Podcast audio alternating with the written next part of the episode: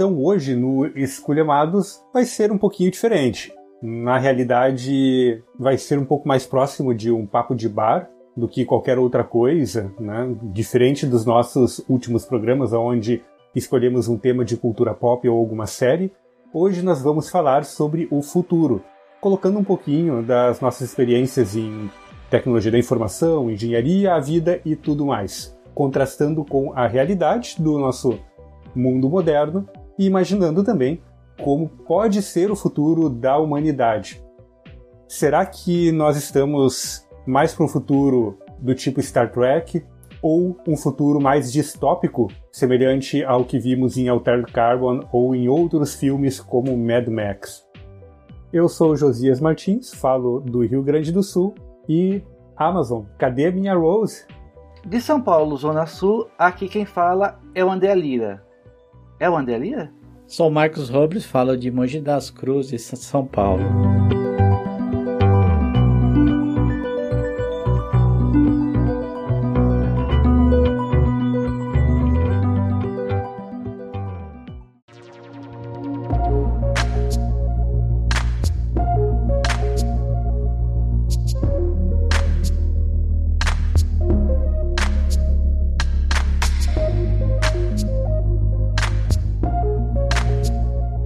As relações da humanidade em relação ao trabalho, tecnologia e como isso tudo envolve a questão social e permeia né, as nossas vidas, uh, vem tendo um maior foco e até mesmo, vamos dizer assim, um certo atrito né, nas relações desde a Revolução Industrial. Por que, que isso acontece? Né? Porque a Revolução Industrial, através da produção em massa e em série das coisas, cria uma padronização e já começa ali as pessoas a terem algumas dúvidas de se lá no futuro elas ainda vão continuar tendo seus empregos, né? Obviamente, a gente tem que falar aqui né, nas diversas revoluções industriais que ocorreram no mundo. Ninguém aqui é professor de história, então vai ser tudo passado meio por cima, apenas para a gente ter uma noção de como o mundo ele evoluiu de forma rápida, né? E aqui nós estamos falando ali de meados do século XVIII, XIX, quando começaram com as produções em séries, né, colocando um monte de gente em fábricas para produzir as coisas ainda de forma muito manual, né? E depois vem máquina a vapor, nós temos a introdução das máquinas a combustíveis fósseis, máquinas elétricas, né? E isto vai evoluindo até que começamos a ter um certo automatismo ali em meados do século XIX e início do século XX. E com isto, obviamente, as pessoas já começam a ter as preocupações de, tá, peraí, antes eu precisava aqui de 20 pessoas para montar este sapato e agora esta maldita dessa máquina, ela faz o serviço dessas 20 pessoas e só precisa ter uma ou duas pessoas para fazer a finalização disso daqui. Isso nós já estamos falando em, em processos de automação ali no início do século XX. Só que é muito importante nós termos em foco que esta evolução ela foi se tornando exponencial e ela foi tomando as áreas né, do trabalho e até mesmo da nossa convivência social no decorrer e no passar das décadas e de uma forma muito mais rápida na nossa última década e meia, né, nos últimos 20 anos, talvez podemos dizer assim. Então, o mundo ele passou por uma revolução, né, onde a medicina moderna ela vem trazer um grande incremento na qualidade de vida e na expectativa de vida das pessoas. Né? Passamos ali por guerras mundiais, depois das guerras mundiais houve um incremento enorme no investimento de pesquisa científica, onde temos então já o início da era dos semicondutores com a criação do transistor e dos circuitos integrados, e isto para mim é um ponto chave, um ponto crucial no desenvolvimento da tecnologia humana, porque até então tudo que nós tínhamos era muito mecânico, os próprios computadores, né? O computador que vamos dizer assim que venceu a guerra, né? Que decifrou o, a, a, Enigma, né? Da, da Alemanha, ele era um computador eletromecânico. Ele era feito com relés. Ele não usava válvulas, né? Não usava válvulas. Esse ainda era eletromecânico. O primeiro computador a válvula vem surgir tempos depois. E a válvula, ela ainda não é um semicondutor. Né? Ela ainda não é um semicondutor. O que realmente vem a ser assim, um ponto-chave no desenvolvimento da humanidade é este bendito transistor desenvolvido lá no laboratório da Texas, uh, logo ali depois do pós-guerra, né? E a partir dali, a, a, evolução que nós temos ela se torna exponencial. Só que um ponto focal muito interessante aqui é que muitas das tecnologias que nós temos hoje elas foram semeadas entre uh, o final da década de 40 ali, né, e a década de 70, década de 80. As próprias plataformas de vacinas que nós temos hoje foram desenvolvidas ali. Vacina de RNA mensageiro já foi teorizado mais ou menos ali pela década de 80, por exemplo. Nós temos as redes neurais que foram definidas em 1948 e a partir dali foram cada vez mais sendo é, desenvolvidas em termos de pensamento mesmo, né? porque não existia tecnologia suficiente para colocar isso à prova. Até foi feito vários experimentos no, nas décadas seguintes, né? década de 50, década de 60, só que nada disso foi muito para frente porque a tecnologia naquela época era muito limitada. E em paralelo, nós vamos tendo o desenvolvimento dos semicondutores. E aqui eu vou abrir um parênteses, né? Para quem quiser ter um, um, conhecimento um pouquinho mais aprofundado disto, lá no meu canal, no Bobson Channel, eu fiz uma série de vídeos onde aborda toda a alvorada da microeletrônica, né? A gente pega ali desde de 1940 e poucos, quando começam a surgir as primeiras teorias e vamos até o alvorecer, que é o meados de 1995 ali, quando a gente já começa a ter os primeiros processadores com mais de um milhão de transistores, né? E isso tudo se dá muito rápido. É numa janela, vamos dizer assim, de 40, 50 anos, a gente sai de coisas que tinham centímetros de tamanho, como válvulas, né? Para coisas que têm micrômetros de tamanho cabem dentro de uma moedinha de um cent. Então, o ponto-chave aqui que, que eu penso é que o desenvolvimento da tecnologia ele é exponencial e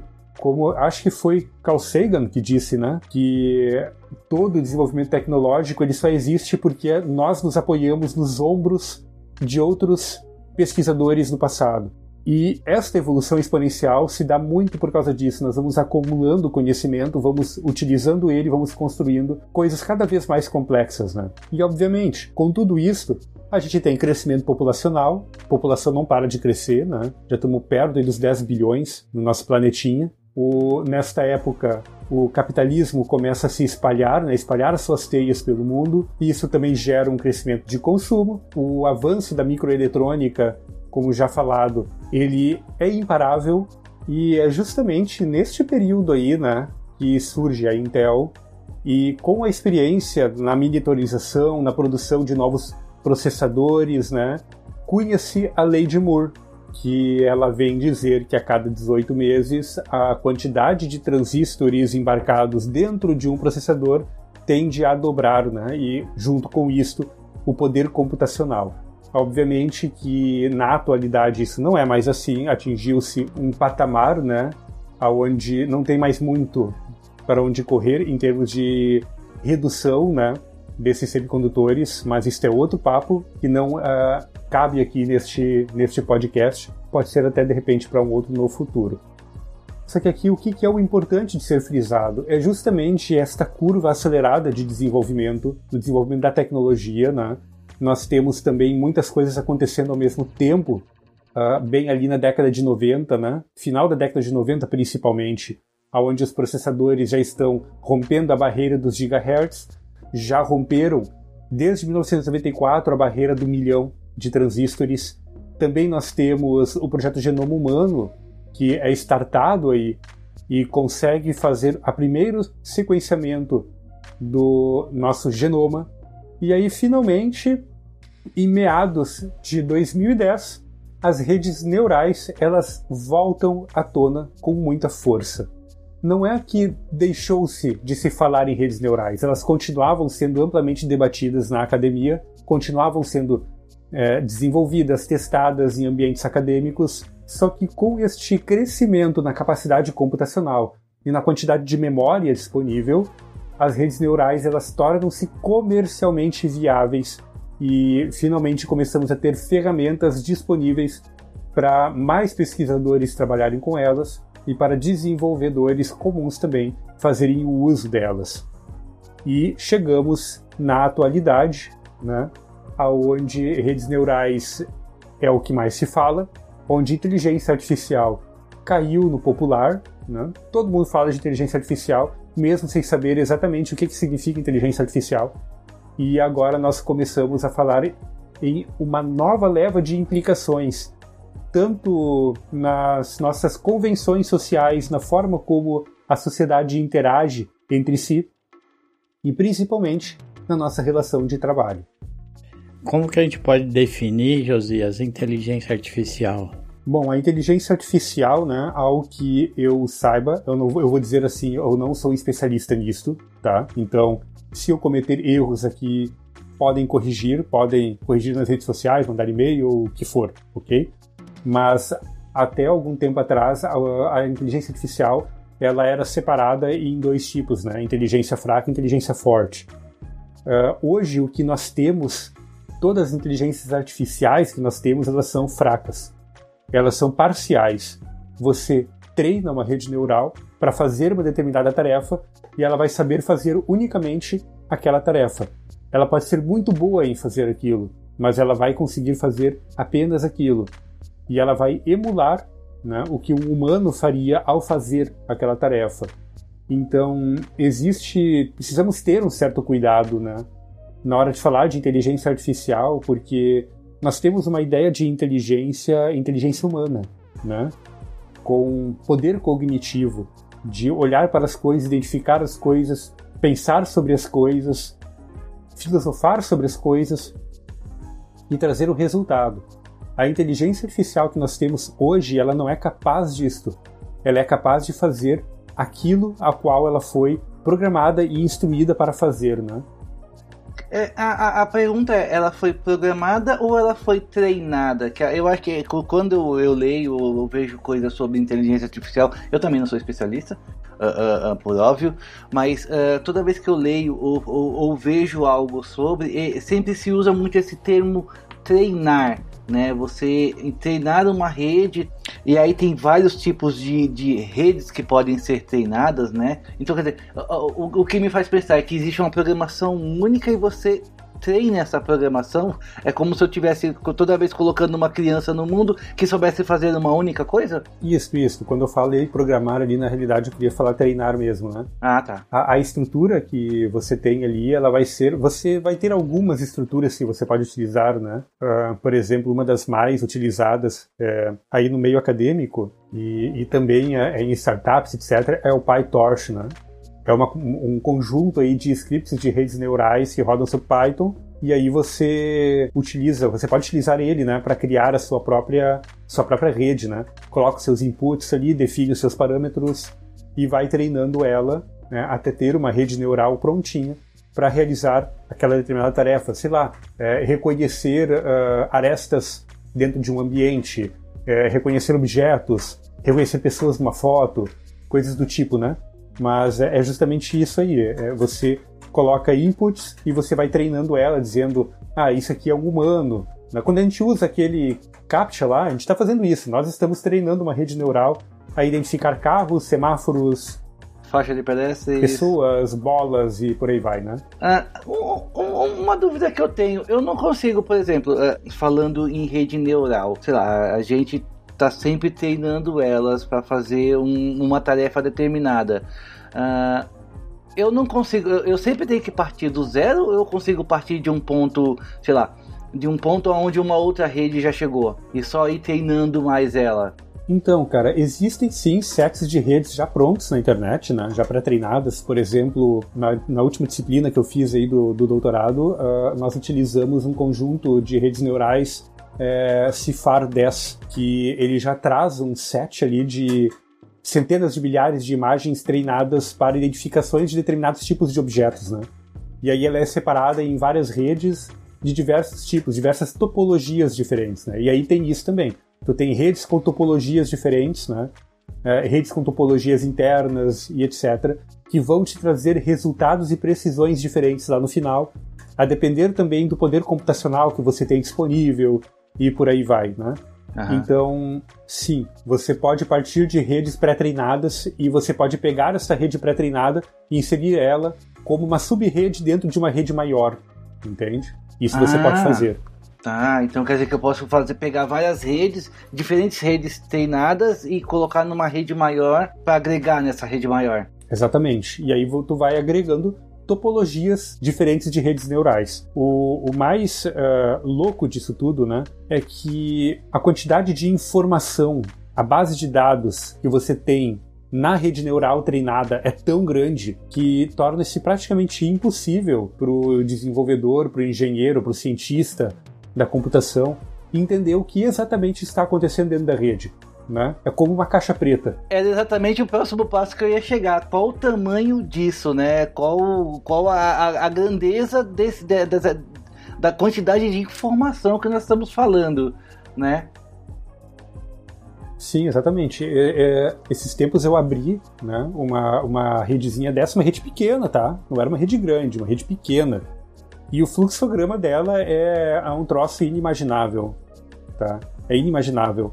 É uma maçaroca de coisas. Aí já tá aí uma, uma grande diferença né, entre o cérebro humano e a inteligência artificial, porque você precisa de um número de dados gigantesco para conseguir através de estatística, obter um resultado, né, que simula a inteligência humana. E o humano já tem a capacidade com bem menos informação de abstrair alguma coisa, né? Então aí já está a grande diferença. Só com um grande volume de dados é, é possível você fazer a máquina começar a entender algo, né? Entender entre aspas, porque na verdade ela está usando estatística, né? É simplesmente cálculos matemáticos, né? Inclusive, isso é uma coisa que, que eu coloco em xeque, sabe? Porque, vamos dizer assim, há controvérsias. Uma rede neural, a gente treina ela ali o quê? Em horas, dias, dependendo do tamanho dela, semanas, com muita informação. Você joga tudo isso ali e você vai treinando ela. Jogando o processador lá 100%, centenas de GPUs e por aí vai. Só que uma criança, ela tem anos para fazer isso. E ela vai experimentando o mundo. Então, de repente, se a gente conseguisse puxar ali ó, o primeiro neurôniozinho e espichar isto e olhar as redes que foram criadas, transformar isso em dados será que não dá a mesma coisa que dá? Uma quantidade absurda de dados também. Eu, eu pensei a mesma coisa. É, é, é, é, o ser humano, ele pode. A gente pode achar que a, a gente identificar um gato numa foto é, é uma coisa é, natural, mas a gente passou por anos e anos e anos de treinamento de saber o que é um gato, de saber o que é uma foto, de saber identificar que aquele plano 2D tem uma informação de um bicho ali, tem, informa tem alguma informação ali. Quer dizer, a gente passa por treinamento treinamento. É que para nós o treinamento é natural, né? A gente chama esse treinamento de vida. Mas é, é assim, a gente tem um, um, período aí até de biológico, né? Não é, não é, não é de aprendizados. Se você pegar uma criança que nunca viu um determinado animal e mostrar e falar sobre aquele animal para ela e mostrar uma foto, depois, se ela vê esse animal ou se ela vê uma outra foto desse animal, ela vai saber o que é. O ser humano vai saber o que é, entendeu? Isso que eu falo, a capacidade. É, é a, a, minha. A, o, o Yuri, por exemplo, ele. Ele nunca viu um leão na vida, nunca tinha visto um leão na vida dele. E ele ganhou um bonequinho de pelúcia de um leão assim, que ninguém fala que é um leão, porque é todo fofinho, todo de pano, e ele sabia que era um leão, entendeu? Como que ele aprendeu isso? Ele não, ele não teve um, um, um volume de dados gigantesco para chegar à conclusão que aquele bonequinho representava um leão, entendeu? Então, é, é, funciona bem diferente, acho, né? Assim. Ah, mas será que ele não viu na TV, num desenho? É, é que, é que então, uh, realmente, sim, a gente tem que fazer uma, uma certa diferenciação, até porque precisamos entender que o que nós utilizamos hoje para gerar as redes neurais é uma tentativa de se aproximar do que o nosso cérebro faz, mas não é a mesma coisa, né? Acho que isso precisa ser dito, até porque nós estamos rodando isto em processadores com arquitetura von Neumann. Né? A gente não conseguiu fugir da mesma arquitetura de processadores desenvolvida lá na década de 40 até hoje. A gente utiliza a mesma coisa.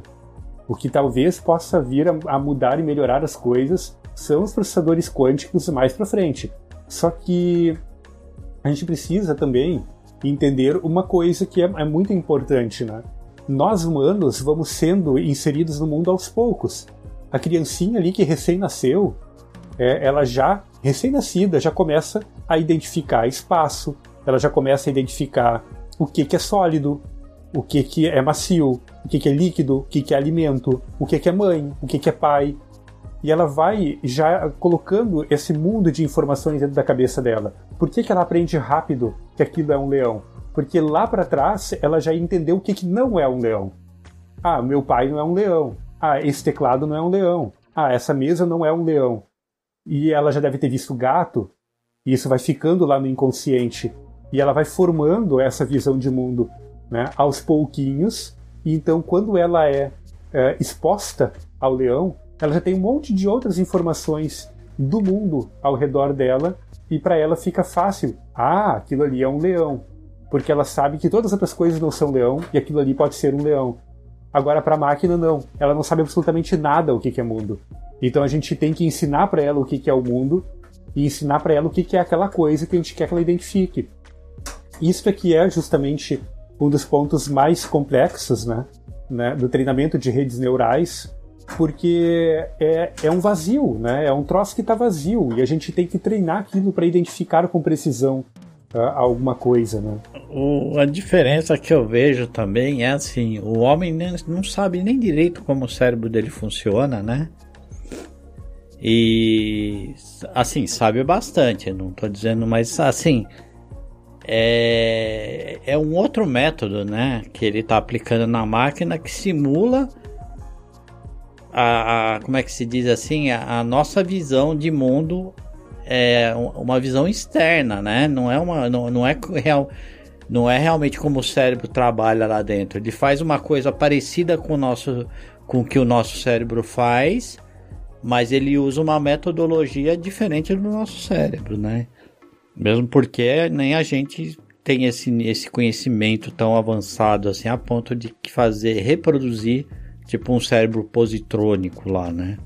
Sim, a gente nem tem tecnologia né, para isso. E é justamente por isso que as redes neurais só se tornaram possíveis recentemente, né? Porque o poder computacional necessário é muito grande. Né? para a gente conseguir fazer Até isso. Até esse nome, rede neural, induz a gente a achar que a inteligência artificial. Nós estamos falando de um cérebro gigante, é, né? Tá copiando um cérebro. e não tá. Ele tá pegando um modelo que o homem desenvolveu de rede neural humana e tá aplicando um modelo parecido que lembra esse desenho que o homem fez da rede neural, né?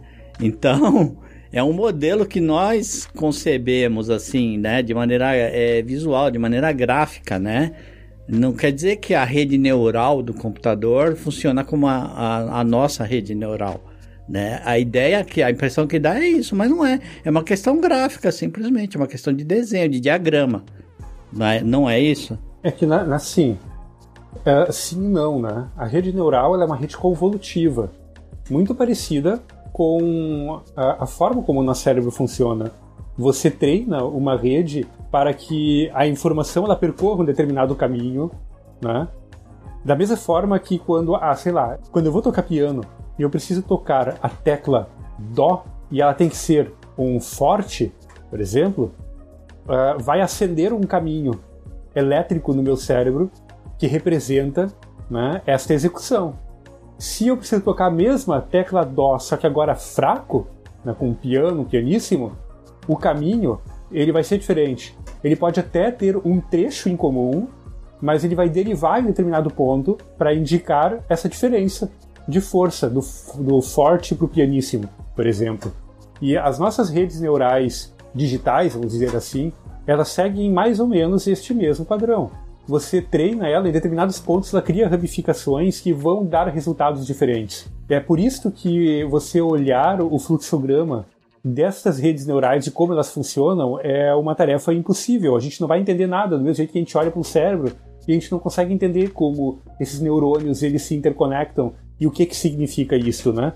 Porque isso é meio aleatório, vamos dizer assim. E, e realmente é impossível de saber o que está acontecendo ali dentro. Uh, inclusive um fato bem interessante, né, que aconteceu durante a pandemia, que eles treinaram uma rede neural para tentar, a partir dos raios-x, identificar quem tinha Covid e quem não tinha. E o que, que aconteceu é que, devido à forma como eles fizeram uh, o agrupamento destes dados, a rede neural ela foi viciada. Ela estava identificando que todas as pessoas que tiraram o raio-x deitado tinham Covid. Então bastava não tirar o raio-x de pé que tu não tinha Covid. Por que acontecia isso? Porque quem estava mais grave ia tirar o raio-x deitado porque não conseguia ficar de pé. Então a probabilidade de alguém deitado estar com Covid era muito maior do que a probabilidade de quem estar de pé estar com Covid. Então Entendem? você tem um viés aí, né? Você tem é um viés. Você tem um viés, é assim, você tem um viés porque o agrupamento de dados foi feito de forma incorreta. Sim. Só que a rede neural não sabe disso. Ela simplesmente recebe a informação, ela vai sendo treinada e a própria rede neural identificou o posicionamento do pulmão, a forma como o pulmão ele se deforma quando ele está deitado ou quando ele está de pé, como o indicativo de estar com Covid ou não. A rede nem sabia quem estava de pé, quem estava deitado. Ela apenas percebeu a diferença de como o pulmão ele estava, por causa, né? Se você está deitado, o pulmão vai estar de um jeito, por causa da ação da gravidade, né? Ou está de pé. E ela identificou isto como a possibilidade da pessoa estar doente ou não. É, ficou enviesado, mas faz sentido, né?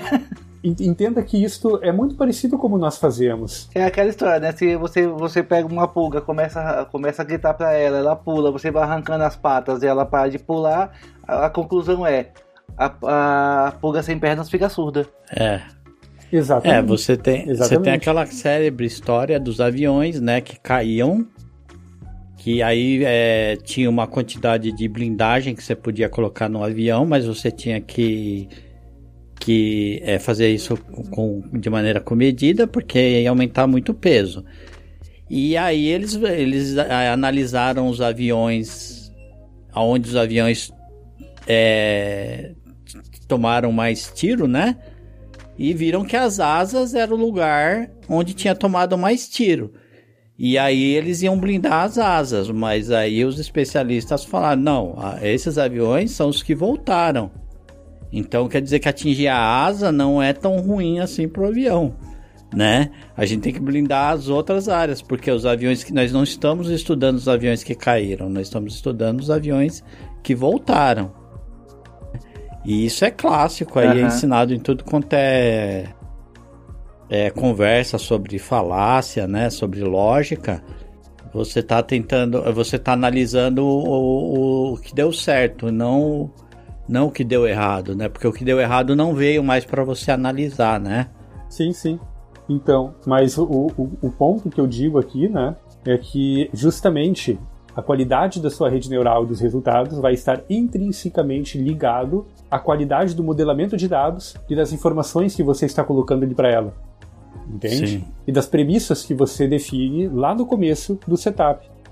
Só que quando nós falamos de humanos, o humano ele vai crescendo no mundo e ele vai aprendendo as coisas aos poucos e dando com a cabeça na parede. Né? A rede neural tem que fazer tudo isso de uma vez só, a partir do zero. Então eu vejo que este é o principal uh, problema que nós temos, porque no mundo nós vamos aprendendo as coisas aos poucos e nós vamos sendo testados a toda hora. A rede neural ela vai ser testada por um humano que já é falho e que já define as coisas de repente com um determinado viés e obviamente ela vai acabar em algum momento falhando também.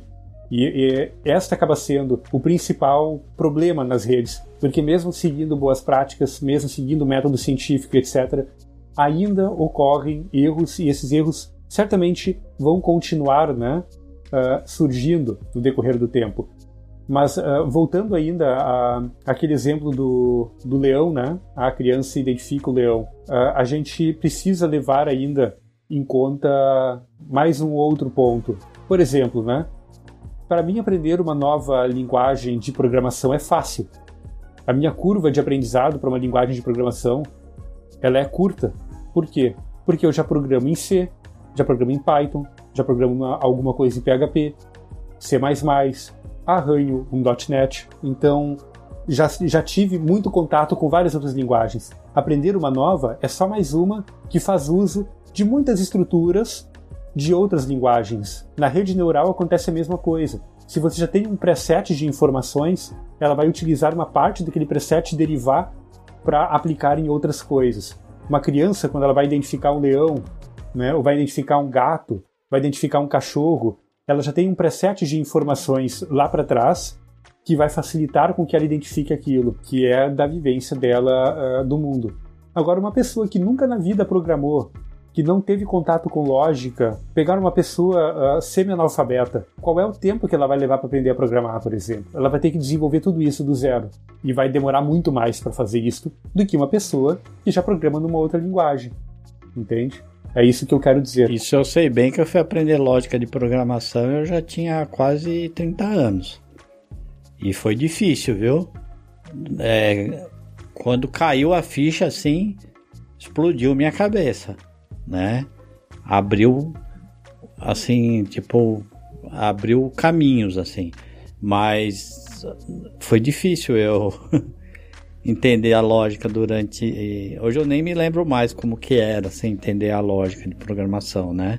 Mas eu lembro que na época foi difícil, assim, não entrava na minha cabeça a lógica. É, no, no, meu Sim. caso, também, para mim aprender a lógica, tive a, a, a, a pessoa que estava me ensinando, ela foi muito paciente e, e usou exemplos do dia a dia. Para que em algum momento aquilo me, me, me trouxesse para a luz, sabe? Eu olhasse para a luz e fosse até ela. Mas também foi, no meu caso também foi difícil, porque eu já não era muito jovem quando isso aconteceu, né? Eu já tava, eu já tinha mais de 30 anos também quando no meu caso. E, e, e, eu lembro também que não foi, sabe, é, é, é não foi do dia para noite. Foi uma coisa que foi sendo construída aos pouquinhos, aos pouquinhos, aos pouquinhos. E aí sim eu entendi a estrutura. E quando eu entendi a estrutura, aí sim, era, aí é, é, no fim das contas é só aprender sintaxe, né? Uh, uh, mas não foi fácil não. É, hoje em dia, você, se você começa usando uma planilha do Excel, começa a usar a fórmula, você já começa a aprender lógica ali. Eu não tinha nem isso, né? Sim, eu, fui, eu fui aprender Excel depois que eu aprendi programação. Então, é, nem isso eu não tinha. Meu filho já tem. É, de pequeno ele já fez Arduino, fez curso de, de robótica tal, então ele já tem. É, a lógica em si ele já rompeu nessa barreira de entender a lógica de programação, ele já rompeu. Você é só uma máquina, uma imitação da vida. Um robô consegue compor uma sinfonia? Um robô consegue pintar uma bela obra-prima? Você consegue?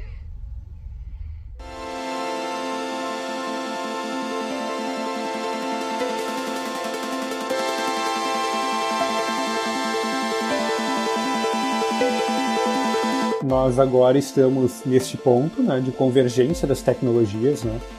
aonde nós vínhamos de uma época de automação industrial, por exemplo, que ela era tudo muito exata. Ah, temperatura chegou em 100 graus, liga aquele exaustor. Ah, chegou nesse ponto aqui, faz tal coisa. E estamos entrando em um modelo estatístico de computação a partir das redes neurais e também de computação aproximativa. Não sei se vocês já ouviram falar neste termo, né? computação aproximativa, processadores aproximativos, eles são desenvolvidos para uh, aceitarem um determinado percentual de erro. Então, se você vai ter ali um somador, por exemplo, um somador padrão em um processador padrão, ele vai fazer a soma completa. 5 mais 5 vai dar 10 e vai dar exatamente 10. Fazer uma multiplicação complexa vai dar exatamente o valor que deveria dar da multiplicação complexa. Na computação aproximativa, você pode querer poupar ciclos e potência e chegar em um resultado aproximado.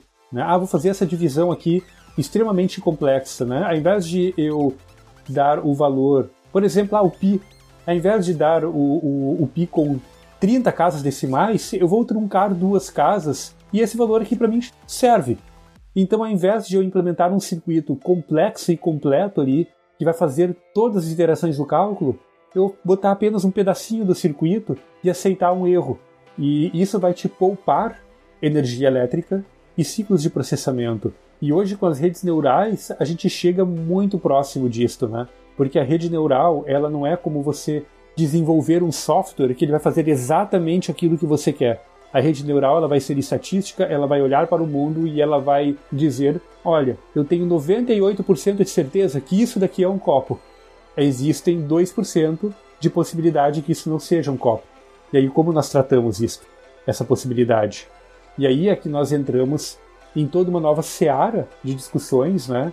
Que são os carros autônomos, a forma como uh, na indústria as coisas vão acontecer, uh, o que, que nós podemos utilizar, aonde nós podemos utilizar a rede neural com precisão, com mais ou menos precisão. O 5G chegando agora, né? O 5G ele tem muita premissa de ser uma rede mais distribuída e que possibilite nós trabalharmos né, com equipamentos IoT uh, ou Smart, smart Industry, né, automação e por aí vai, né, de uma forma mais interconectada e colocando a inteligência artificial lá na borda, lá na, na borda do que está acontecendo, né? A gente tem já câmeras que detectam queda. Ah, um idoso caiu.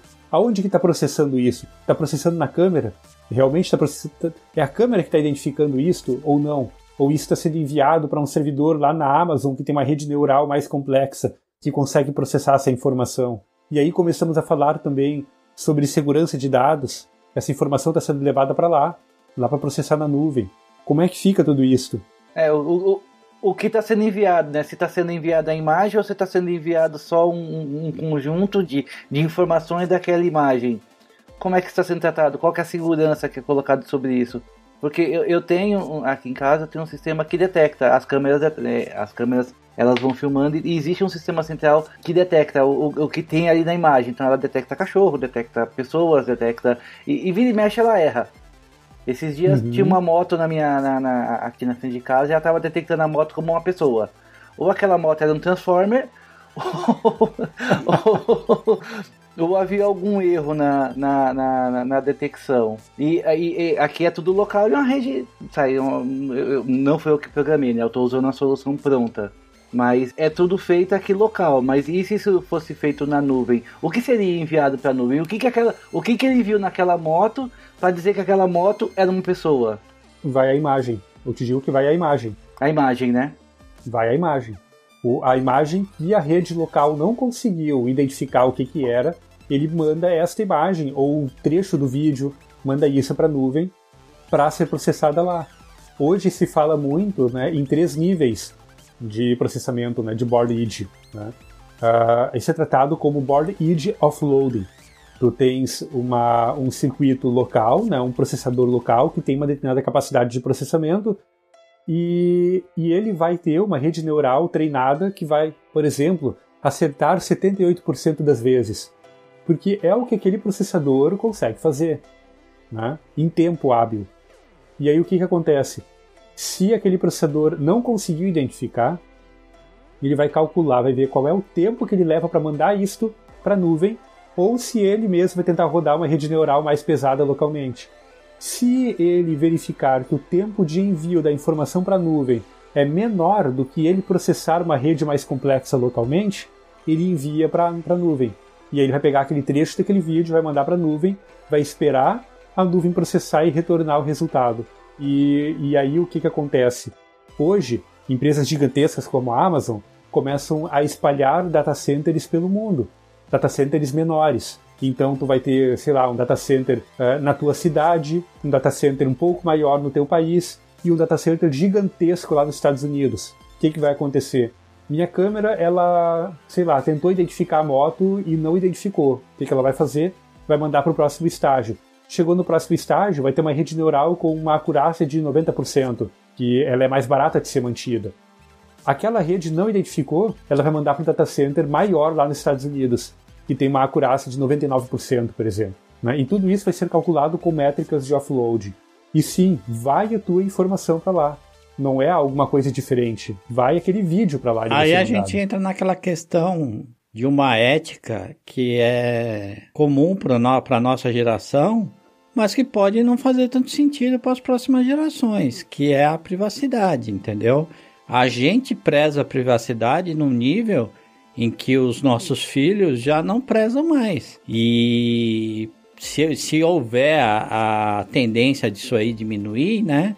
O que, que é o que, que é mais importante, né? Você manter a privacidade ou você ter um dado que te soluciona uma série de problemas, que facilita a sua vida, mas tendo o dado exposto, tá? Então a gente discute isso muito com uma cabeça de quem viveu num mundo onde a privacidade é, é, é, é mais respeitada, tá? No mundo deles, eu não sei se vai ter tanta importância assim, entendeu? Então a gente discutiu um mundo que nós não vamos estar com uma cabeça de um mundo que a gente conhece que tá um mundo atrasado, né? Como eu disse, é por isso que a gente morre, né?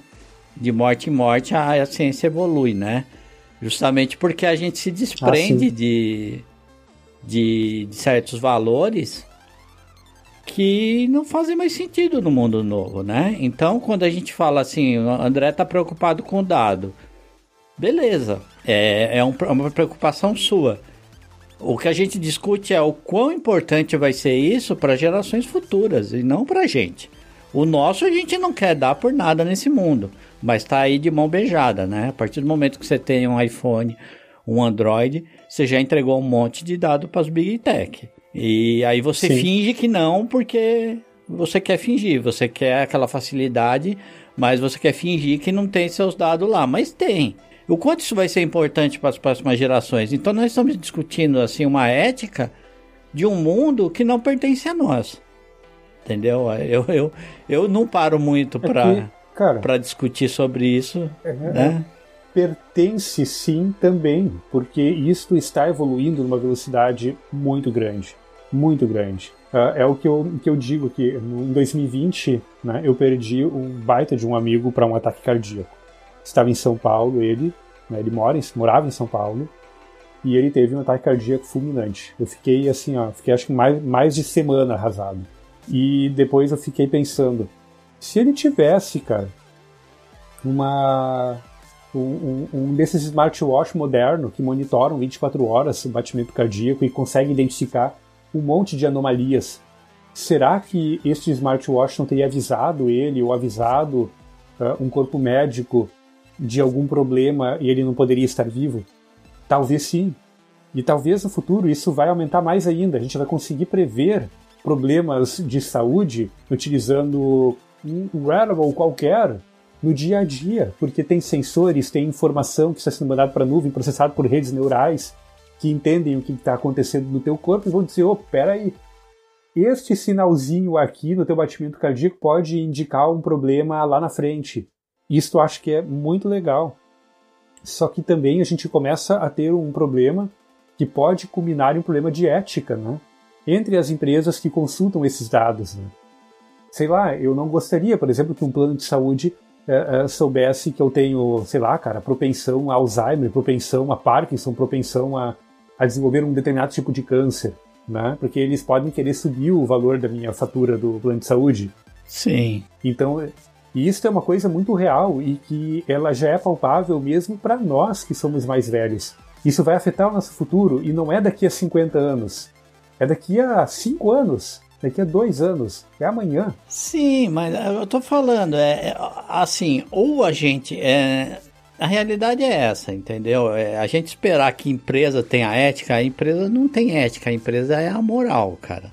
A gente esperar que a empresa tenha ética com os nossos. Ou a gente entrega os dados e tem o benefício, por exemplo, de, de ter uma, uma, um, um sinal que eu vou infartar. Em contrapartida, eu entreguei isso para alguém que vai usar para tirar proveito disso, porque são as empresas que estão produzindo isso aí.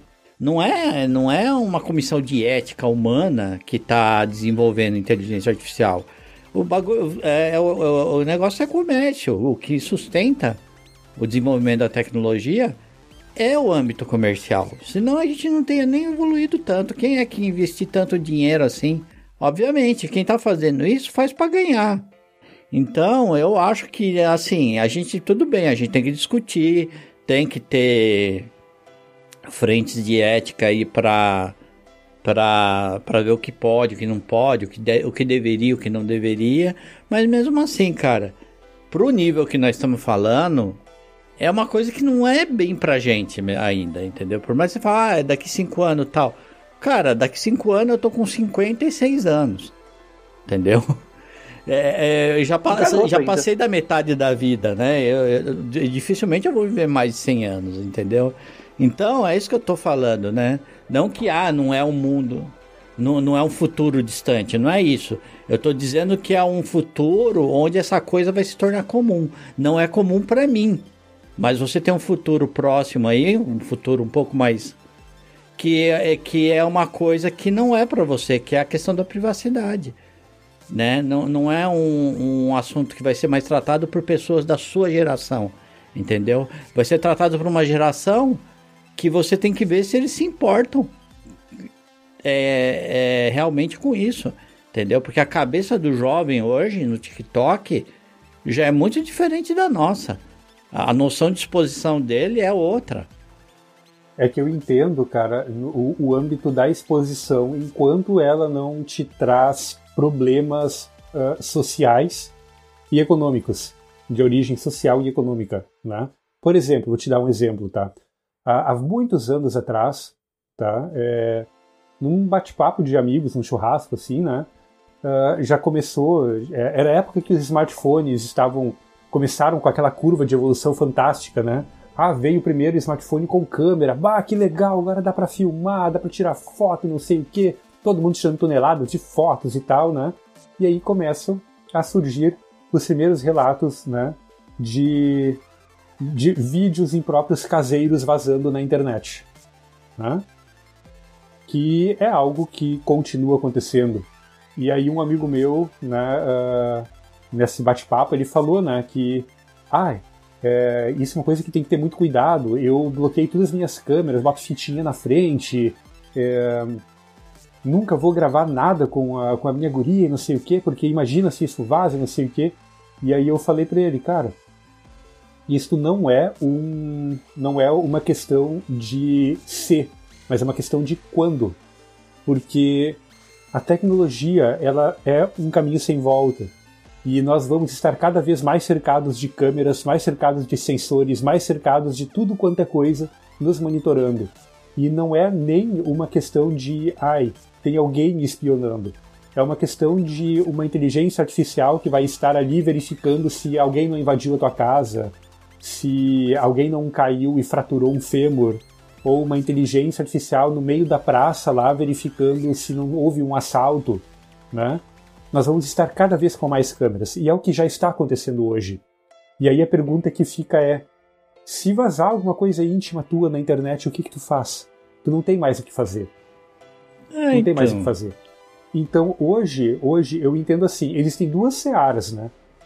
Aquilo que pode uh, prejudicar muito mais diretamente uma pessoa, por exemplo, uh, vazar na internet um sequenciamento genético e um plano de saúde utilizar disso para me negar o acesso ao plano, porque vai ser muito caro para ele no futuro, ou vazar, um, por exemplo, como foi no caso do bate-papo lá, um vídeo íntimo, né? Daí eu falei para ele, cara, isso é que nem bunda, todo mundo tem, todo mundo faz. Então. então, eu acho que no futuro vai ser uma coisa assim, vai ter coisas que vão estar no caminho comum e as pessoas não vão estar nem aí. Não vão então, estar nem é, aí. é isso que eu, eu quero que... dizer. Você vai estar no futuro onde, ah, beleza, me viro pelado. Foda-se, entendeu? Hoje causa trauma, suicídio, mas eu tô falando de uma geração que não, não vai mais é, se importar tanto com isso. Porque daqui, já tem, hoje já tem um software que eu vou pegar lá, se eu pego sua foto e falar, não, eu quero uma versão do Josias pelado. Ele faz. Só que eu não quero, tá? Só exemplo. Aí, é, pode não ser o Josias pelado de verdade. Mas se eu jogar na rede, ninguém vai saber se é o Josias ou se não é. De verdade. Sim, temos o deepfake aí, né, cara? É. Que dá pra te pegar a cara de qualquer um e botar num, numa, num artista, numa atriz pornô lá, e era isso. Sabe? E ninguém vai dizer que, que não é. Exato, então. Aí você, você tá preocupado quando for você de verdade, mas quando for você de mentira, você não tá preocupado? Né? Porque, Sim, ah, porque era mentira. Eu, não é isso que eu não é isso que eu estou falando. Isso para mim é para mim é ponto vencido. No futuro, determinadas coisas que hoje nós entendemos como sendo particular, vamos supor assim, como sendo privado, não vai existir e ponto. Não vai e ponto. Agora Isso. existem existem coisas que a gente precisa pensar no âmbito de ética, como sei lá, o plano de saúde ter acesso aos meus dados genéticos e utilizar isso para me negar o acesso ao plano de saúde, né? Ou uh, o que nós vimos nas eleições dos Estados Unidos, que eles utilizaram o Big Data para literalmente mudar o resultado de uma eleição, né? Existem diversos pontos éticos aí que podem influenciar diretamente como a sociedade funciona, ah, como a o... política acontece Sim, e como o como nossa, influenciar as nossas vidas como um todo, né? O Brexit também teve influência, né, de, de rede social. Sim, então é, é justamente isso que eu falo. Eu, eu não, não, não estou preocupado com, é, com vídeos íntimos vazados ou qualquer coisa do tipo, porque eu acho que isso vai cada vez aumentar mais. Porque a quantidade de câmeras, a quantidade de coisas monitorando é grande. É como o, como o André falou antes, tá? Eu tenho a minha câmera aqui monitorando a minha porta lá na rua. Ela tá 24 horas ligada, mas a minha só funciona aqui localmente. Mas no futuro, quem quiser ter uma acurácia maior, isso vai ter que mandar para a Amazon, cara. Isso vai para a Amazon. E em algum momento isso pode vazar, porque vai o vídeo para lá. Ah, mas eles criptografam com AES 512, não sei mais o que.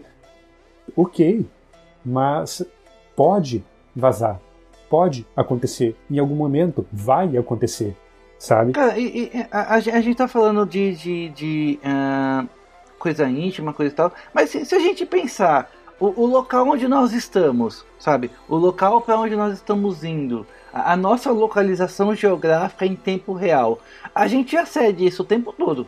Sim. Sabe? E para que mais íntimo do que isso, sabe? Isso na mão de alguém que quer, sei lá, fazer o mal, uma pessoa A quer fazer o mal para a pessoa B, uh, saber a localização dessa pessoa B, e, e, e, isso é determinante se ele vai conseguir fazer o mal ou não. E a gente acede essa informação, sabe? A gente cede essa informação em, em, quando estamos usando o Waze, né, para ajudar em uma rede neural outras pessoas que vão fazer o mesmo caminho a não fazer aquele caminho se aquele caminho estiver ruim uh, ah, para a gente fazer um percurso mais curto do ponto A até o ponto B, nós estamos fornecendo a nossa, a, a, a nossa posição geográfica no planeta. E isso, na minha opinião, é tão ou mais é, é, é, íntimo do que uma foto minha pelada. Até porque uma foto minha pelada não tem nada demais. A minha localização geográfica tem. E a gente, a gente entrega isso e entrega de bom grado. Sim, e digo mais, com, com o Starlink aí, né, do Elon Musk, né? Dizem que tem câmeras também no Starlink, porque a ideia também é monitorar o tráfego nas cidades né, em tempo real, para te não precisar colocar o, o, o, o cara ou o carro autônomo no futuro na condição de engarrafamento. Né? Porque hoje o Waze ele salva pessoas do engarrafamento enquanto outras estão se ferrando no engarrafamento. E no futuro, Sim. com os satélites lá em cima olhando em tempo real tudo o que está acontecendo, o, o, satélite já vai mandar para uma base de dados e vai dizer lá pro, vamos botar aspas, né, o Waze, ó, manda essa galera por aqui, manda essa outra galera por lá, vai fazer o load balance, né, do tráfego para não ocorrer o engarrafamento, para prevenir o engarrafamento. Só que para ele fazer isso, vai ter centenas de milhares de câmeras olhando todo mundo o tempo todo caminhando na rua. E aí, uhum. cruzando o dado de traqueamento do celular, tu vai poder saber quem é aquela formiguinha que tá caminhando lá e entrando na sex shop comprando uma boneca inflável. É, porque a, a, aí você pensa em tudo, né? Você tem, você tem uh, os satélites, os carros né, da Amazon, os, os Teslas, uh, que podem pegar essa informação. Você tem a, a, o, o, sistema de compra da Amazon. E se você integrar tudo isso, sim, você vai saber quando uma pessoa, você vai saber quando uma pessoa está com fome. Uh, apenas por uma por ela ter mexido o pé de um jeito diferente. Sim. Sabe? Já se vai faz que nem isso, o né, cara? Já se faz vai isso. Ser que nem o lance do. É, vai ser que nem o lance do pulmão lá. Se o pulmão tiver, de, tiver deformado de um jeito, a pessoa tá com Covid, se tiver deformado de outro, a pessoa não tá. Só que vai ser isso numa acurácia bizarra. Tipo, eu mexi o dedo da mão esquerda de um jeito diferente, significa que eu tô com sede. Sim. Aí alguma coisa vai apitar no meu braço e falar, ó, oh, você tem que tomar água. Só que assim, a, a, um parênteses bem grande aqui, né? Para quem tá ouvindo o podcast não se sentir assustado. Não é como se tivesse alguém lá na tela do computador olhando o que você está fazendo, né? Não é como se tivesse um, um voyeur lá olhando você, um stalker lá querendo saber o que que tu está fazendo, não. Isso tudo está rodando, né, numa rede neural muito profunda que ninguém entende o que está acontecendo, né? E essa rede neural, apesar de alguns aí estarem dizendo que tem consciência, ela não tem consciência do que, que ela está fazendo. É, uma é, é soma é, é, de estatísticas que geram um resultado para fazer com que apareça aquele pop-up do McDonald's lá quando tu tá com fome porque tu, sei lá, tu correu 5 quilômetros. Basicamente isso. Uhum. É, como, como eu, eu no, no, nível muito menor, eu gerencio uma rede de um escritório e todo mundo fala, nossa, você tem todo o poder, você pode ver tudo toda hora. E cara, não, eu não vejo tudo toda hora, porque eu tenho outras coisas para fazer. Ficar stalkeando as pessoas, de longe, é uma prioridade da minha vida, sabe? É, é, e o pessoal fica. E, e, isso é uma rede gerenciada por uma pessoa e, sabe, ninguém, ninguém fica olhando o que as pessoas estão fazendo. Imagina uma rede neural, né? Que é uma coisa totalmente automatizada. Exatamente. E aí é que, é que voltamos né, a estes dilemas, né? quais as informações que interessam e o que, que eles fazem com essas informações, com quem eles compartilham essas informações e como isto vai uh, nos negar acesso a determinadas coisas ou nos permitir propiciar acesso a outras coisas no futuro, né?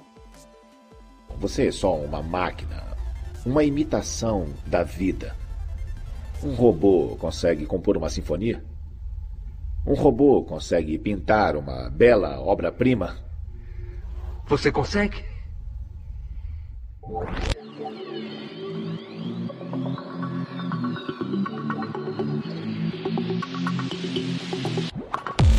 Então, mas continuando, né, seguindo um pouquinho mais adiante, nós estamos falando agora do que, que já está acontecendo neste momento. Que é uma quantidade absurda de dados que vão para estes grandes centros, são processados para nos jogar propaganda, para nos facilitar a vida, né, de encontrar informações ou para nos avisar de determinadas nos dificultar a vida também, né? Mas para nos né? automatizar muitas coisas, né? Mas ali na frente nós já estamos vendo acontecer, né? Diversos postos de trabalho sumindo com inteligência artificial. Recentemente aí demonstraram é, mais de uma rede neural que era capaz de desenvolver ilustrações apenas com uma descrição.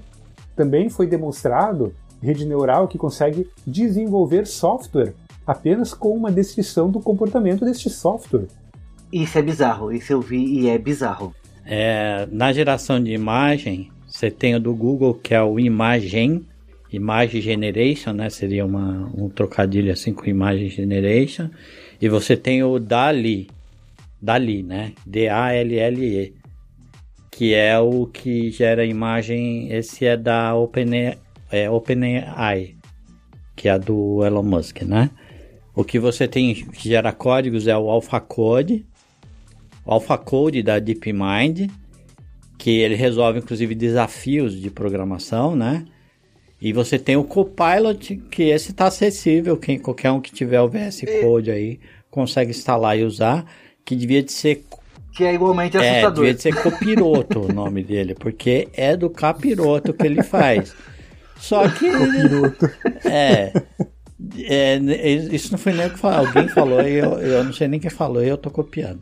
Mas é, devia ser Copilot. Mas essa pessoa foi precisa, É, porque foi parece genial. coisa do capiroto Porque mesmo. é do, co- é, Parece que o seu computador está sendo, tá sendo é do, possuído. é- porque é do capiroto. Uma Esse eu vi linha funcionar. e todo o resto é, é bizarro. É, é bizarro. Ele consegue. é é- ele consegue trabalhar com variáveis que você criou.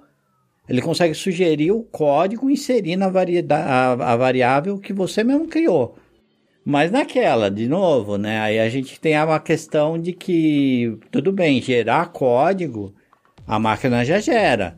Mas a abstração, né, da, da programação, assim, a máquina ainda não faz né? Sei lá, eu quero um programa que faça isso, isso, aquilo. Isso a gente não tem ainda propriamente. Se você não tiver, como é que se diz assim, não colocar um pouco de linguagem de máquina ali, não tem como você é, gerar um Ah, programa. cara, mas, Mas isso é uma questão se de tempo, se né, você, cara? É. é, se você tempo. pegar uma IA e a- fala assim, aprende tudo que tem no GitHub, em algum momento ela vai saber desenvolver códigos muito melhores do que nós, né? É, e, e é aquilo, nós estamos construindo né, de baixo para cima isso. A- a- as- já temos inteligência artificial que entende em linguagem humana, né, consegue entender linguagem humana. Já temos inteligência artificial que sabe calcular, já temos inteligência artificial que sabe lógica. Aqui, Ah, cara, o- é- inte- Inteligência artificial que entende linguagem urbana. Alexa? Oi. Oi. E o que, que é isso aqui? É, é- é um dispositivo que fica dentro da minha casa, ah, ah, que entende tudo o que eu falo e me responde numa naturalidade que às vezes é assustadora. Esses dias ela me chamou de Rick, e aí eu quase saí correndo de casa. Porque ninguém, só pessoas muito íntimas me conhecem por Rick. De onde ela tirou isso? De onde Alexa? esse device tirou isso? Alexa, Não, não vai escutar. canta Eu tô de fone, samba. eu tô de fone. Você quer isso? Alexa, canta um samba. Laia, laia, laia. É. Inclusive, ela- então, já, né? já testaram que ela toca Raul, já foi testado isso aí. Se você mandar um toca Você Raul, tá ela zoando. toca Raul. Alexa, toca Raul. Aqui estão algumas músicas de Raul Seixas, no Amazon Music. Começou bem, começou com guitarra. Não, Então, cara, é- isso é impressionante. Eu lembro em ali nos anos 2000, para você ter uma ferramenta que escrevia o que você falava, né? Ah, eu quero fazer um, quero ditar para o meu Word escrever, né? Tinha uma ferramenta chamada IBM Via Voice. Não sei se algum de vocês chegou Sim. a testar isso. Sim, eu Já cheguei a vi. testar. Você passava por um treinamento longuíssimo para ela entender a sua, E ainda a sua dicção. É, e é, é pra ser- é- era um, seria, um, um trecho de um livro, se eu não me engano, para entender a sua dicção, e era bem meia boca. Sim. E na última, na- datando, o, datando o episódio, na última WWDC, ah, de- demonstraram o novo iOS, onde ele vai ter um sistema de, de ditado, que por ela só vai funcionar em inglês, que, cara, é impressionante. Ele vai pegar na variação da sua voz e vai começar a pontuar. Porque hoje como funciona? Caranguejo, né? O nome da, da, da assistente. Você começa a falar, você começa a falar, aí você fala, ah, oi, bom dia, ponto. Tudo bem com você? Interrogação. Isso não vai ser mais necessário. Pelo, pelo que eu vi na apresentação, pelo tom da sua voz, ela vai começar a pontuar. E isso é bizarro. Então, né? É aquilo que a gente vinha falando antes. Como uma criança, ela vai juntando os conhecimentos que ela vai tendo e ela vai evoluindo e as próximas coisas começam a ser mais fáceis. E nós estamos chegando num ponto da rede neural em que isso também está acontecendo. Ela já aprendeu a, ela aprendeu a ler, ela aprendeu a falar, ela aprendeu a entender o que, que se diz, está entendendo contextos, né? Está entendendo lógica, está aprendendo a desenhar já a partir de de texto, né? Você descreve o que, que quer e ela desenha para ti. Cara, para ela programar, tá ali. E vou te dizer mais uma coisa, tá? A, a minha área de engenharia eletrônica também estará com seus dias contados. Talvez 5, 10 anos, porque ah, tem uma quantidade aí de. Porque tem algumas empresas aí que fazem ferramentas CAD, que elas já têm versões gratuitas das suas ferramentas, né?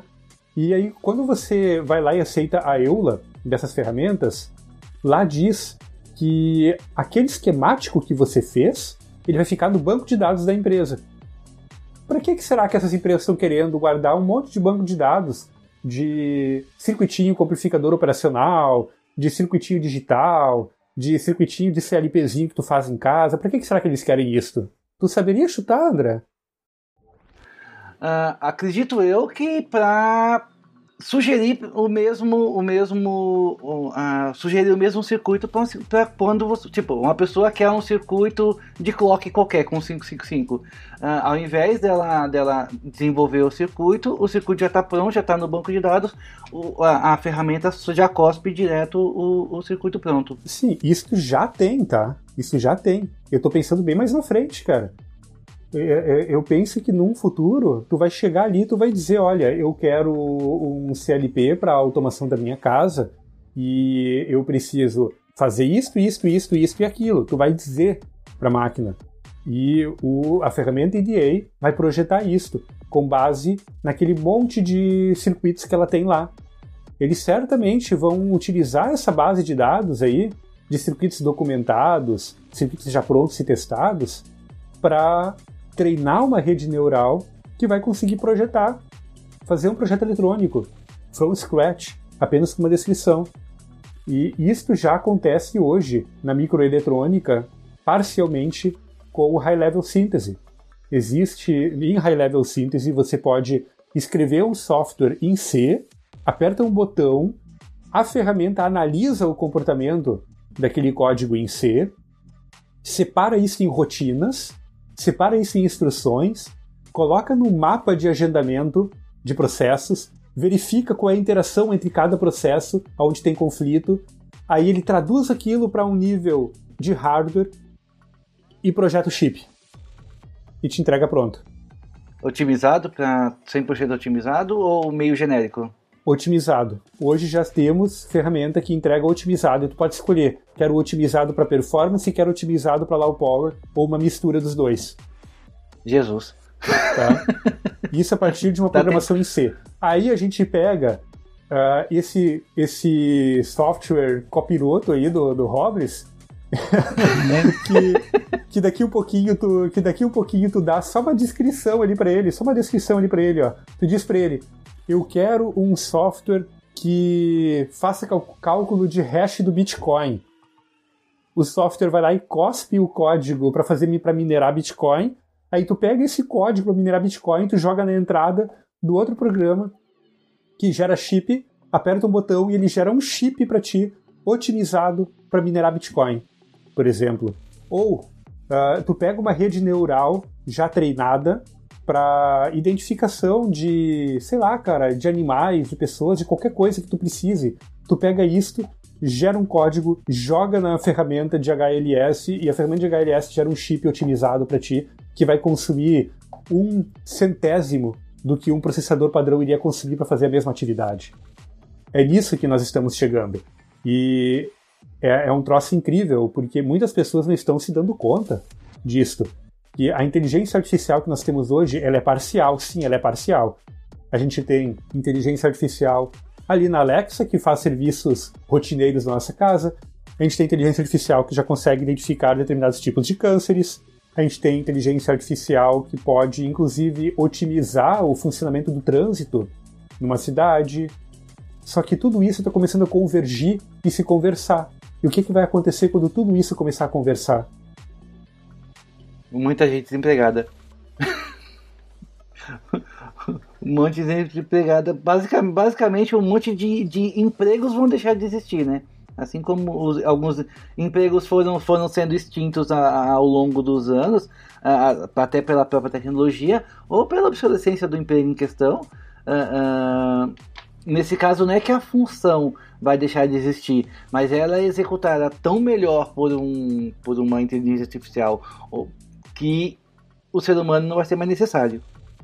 Então, aí nós temos um problema econômico, né? Que você não vende, você não vai vender produto para máquina. Né? Se você está construindo. É, exatamente. Aí é, eu acho que os momentos de transição sempre vai ser.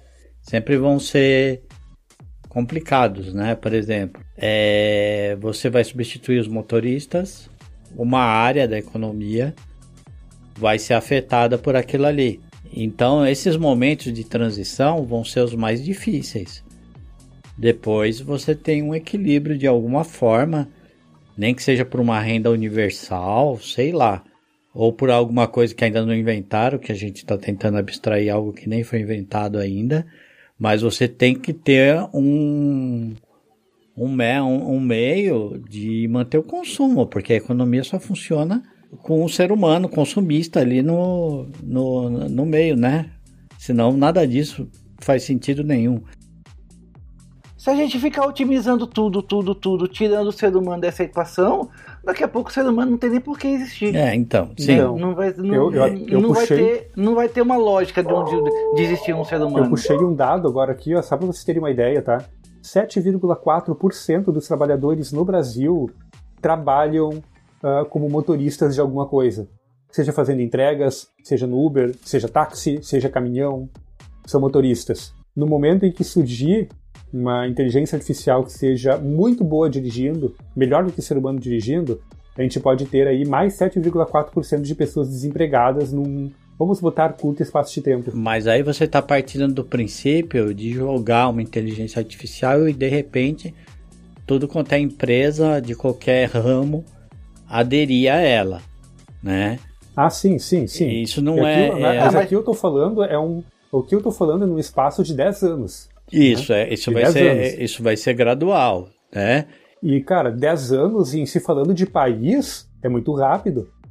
É muito rápido. E, e, se você pensar, é um investimento que, por mais caro que ele seja, é um investimento que se paga. Porque dado o momento que você não tem mais um, um, um ser humano dirigindo, por exemplo, uh, uh, você tem um, um, carro, caminhão, ou seja lá o que for, que pode rodar 24 horas, sem, uh, e o único custo que você tem é de manutenção do carro e combustível. E essa manutenção. Porque todo o resto do. E essa é. manutenção no futuro poderá ser feito por um robô da Boston Dynamics aí, aí eu teria medo. Eu não queria um, um negócio daquele mexendo no meu carro de jeito nenhum. Mas se, se você pensar, o, o carro ele vai se autoanalisar para saber o que, o, o que tá tudo, o que tá certo e o que tá tendo problema, coisa que o carro já faz hoje. Né? Hoje aí o carro já faz também isso. O, o carro elétrico, né? Uma combinação do carro inteligente e do carro elétrico. Exato. Aí você tem o carro, tem o carro inteligente, você tem o carro elétrico que se dirige sozinho, tipo os, os Teslas, os, os Teslas com, com aquele autopilot que ele tem. Uh, se você colocar tudo isso na equação e tirar o ser humano dessa história, é para a empresa que, que, que usa esse carro, é só vantagem. Sim.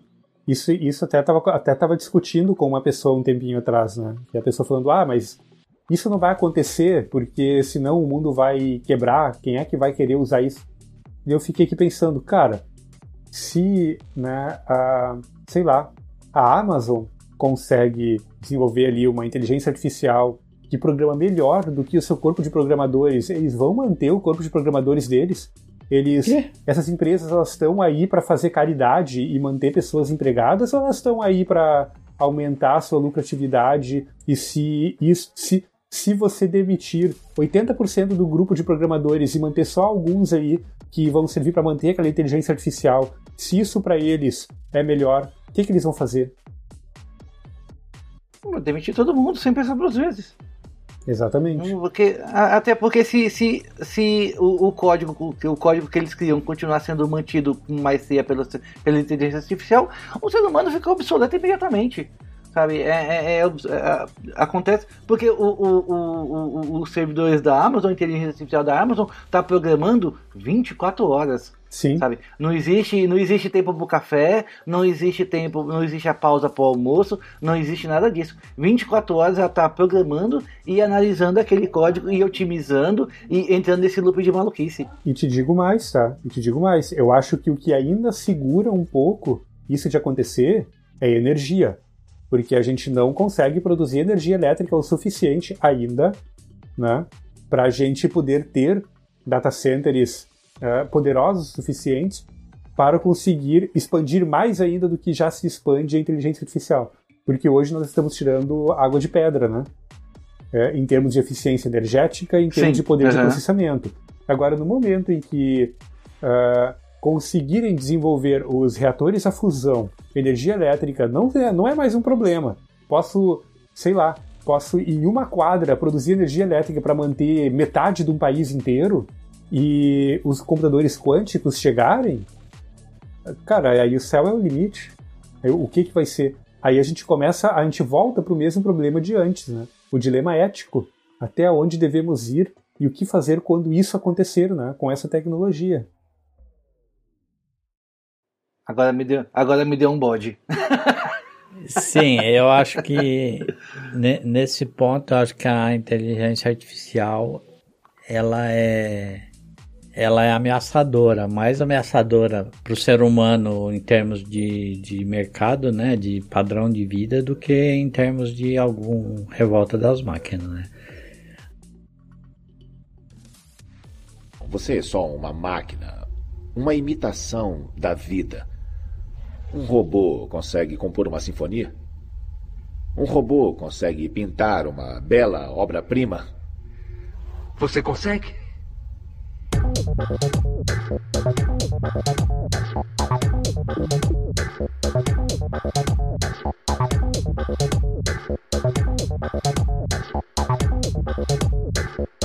E isto, nessa questão de revolta das máquinas, né, é, as pessoas né, ficam muito preocupadas com isso, sabe? Eu vejo pessoas realmente que realmente elas acham que Sim. é, a máquina vai sair pensando por si e vai se revoltar. E, e- e agora com esse negócio ali do engenheiro do Google que disse que a inteligência artificial deles criou consciência, né? É, volta de novo essas discussões, né? É, O que, que é consciência? É porque o que, que é? O, o, o que, é porque até, até então o que diferenciava o, o ser humano da máquina é que o ser humano é um ser ciente. Se a máquina criar ciência, é, ciência de si, né, e consciência, aí, aí danou-se mesmo. Aí, Mas aí a pergunta que fica é: a máquina ela realmente tem consciência ou ela está emulando uma sim. consciência? O que nós temos hoje de rede neural me leva a crer que a máquina está emulando uma consciência, entende? Ela tem uma quantidade tão vasta de dados ali, ela aprendeu tanta coisa, fazendo as- todas essas relações estatísticas, né, criando todos esses caminhos neurais, que ela sabe que quando o cara faz aquela determinada pergunta, ela vai responder sim, eu tenho consciência. Penso, logo Entende? existo. Aham. né? Ela vai responder isso. Enquanto a máquina estiver falando penso, logo existo, não é um problema, porque ela foi programada para chegar a esse tipo de resposta. O, o Ah, problema esse é tipo que ela falar, o problema é falar, não se preocupe, eu sou só uma inteligência artificial. Quando ela responder isso, aí eu vou ficar preocupado, porque ela não está programada para ela, quando, responder. ela, quando ela olhar com- nos seus olhos com aquele olho vermelho e falar I'm sorry, Dave, É. aí você tem que começar a ficar I'm preocupado. afraid, Dave. é, É. aí Por- por- aí você se preocupa. É. Mas a- agora, qu- qu- quando é que a gente, sei lá, se, se- va- va- vamos, vamos partir do ponto hipotético que esse engenheiro do Google está certo e que a máquina realmente ah, conseguiu consciência. Ah, e agora? O, qual, o, o que o, sabe? Se isso for um fato, se a máquina realmente, a máquina agora existe um servidor, existe um conjunto de servidores do Google e que rodam uma determinada aplicação e essa aplicação é uma aplicação ciente. Cara, eu não sei fato, como a gente é, e- poderia definir isso, porque eu acho que nem o ser humano sabe o que é consciência. Máquina passou no teste de Turing. E agora? a máquina passou no teste de Turing faz tempo já. É. Não, eu sei, mas Olha, aí, Alexa. é, é- é só um. É, é só um. É só um. um, um, um, ponto pra gente se basear. A- a- a- sabemos que é, é, temos, sei lá, a- a- a 99% de chances daquela máquina realmente ter assumido consciência. É, hora, é hora de fazer suicídio coletivo? É, Não, Eu puxa a acho tomada. que é hora da gente. Puxa o plug da tomada, velho. Cara, Ai, ai, de- eu- de- eu deixo te contar de um filme que eu acho que vocês não, não assistiram, que chama Autômata, com o Antônio Bandeira. É um filme bem assimoviano. Assistiram? Não me lembro. Eu não acho que não. Tá, é um filme. Eu gostei muito. O pessoal reclama desse filme, mas é um filme que eu gosto bastante dele. É assim, é. Ele é. Ele inclusive é um filme hispano-americano, acho. Ele não, não- é, chama Autômata. Procurem aí e assistam. Ah, eu assisti esse filme sim, eu assisti esse filme sim. Como que era o negócio? Tinha lá as leis da robótica em todo em toda a inteligência artificial. Pré-programado tinha lá uma espécie de um BIOS onde tinha as, as três leis da robótica lá, né?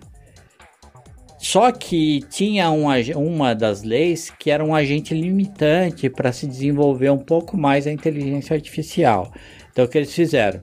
Vamos pegar esse cara aqui, esse, esse, esse Proteus aqui, né? Esse computador foda aqui.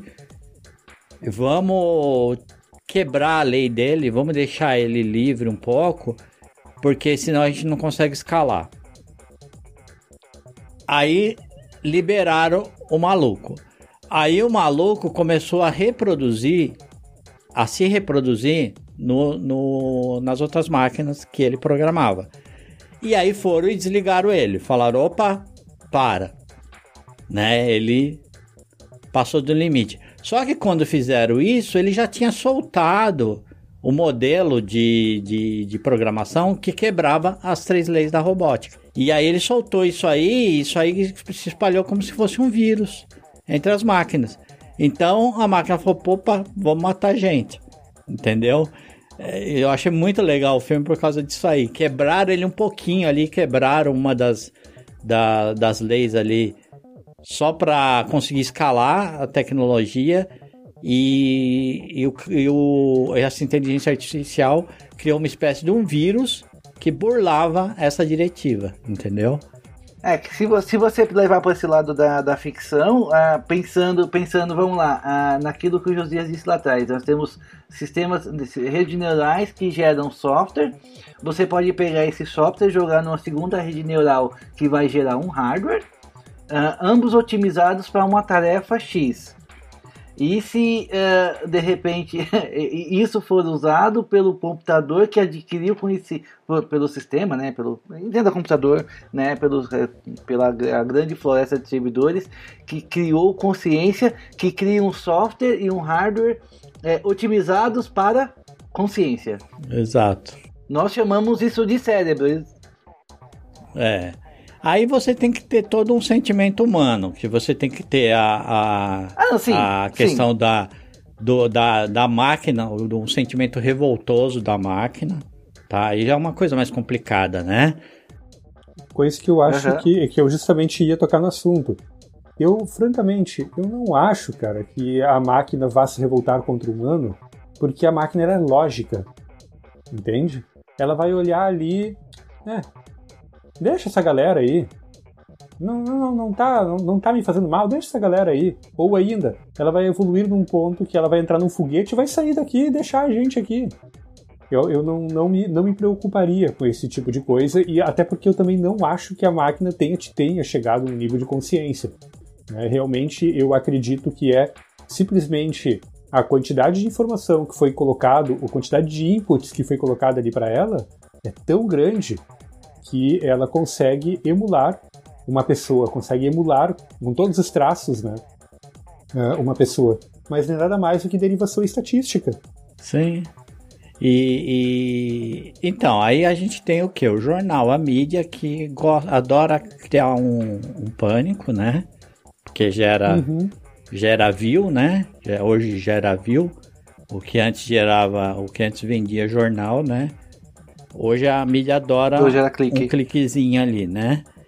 Então eles criam esse pânico aí, não só na era tecnológica, não só na, na área tecnológica, né? Eles vivem criando pânico. É, criar pânico vem de jornal.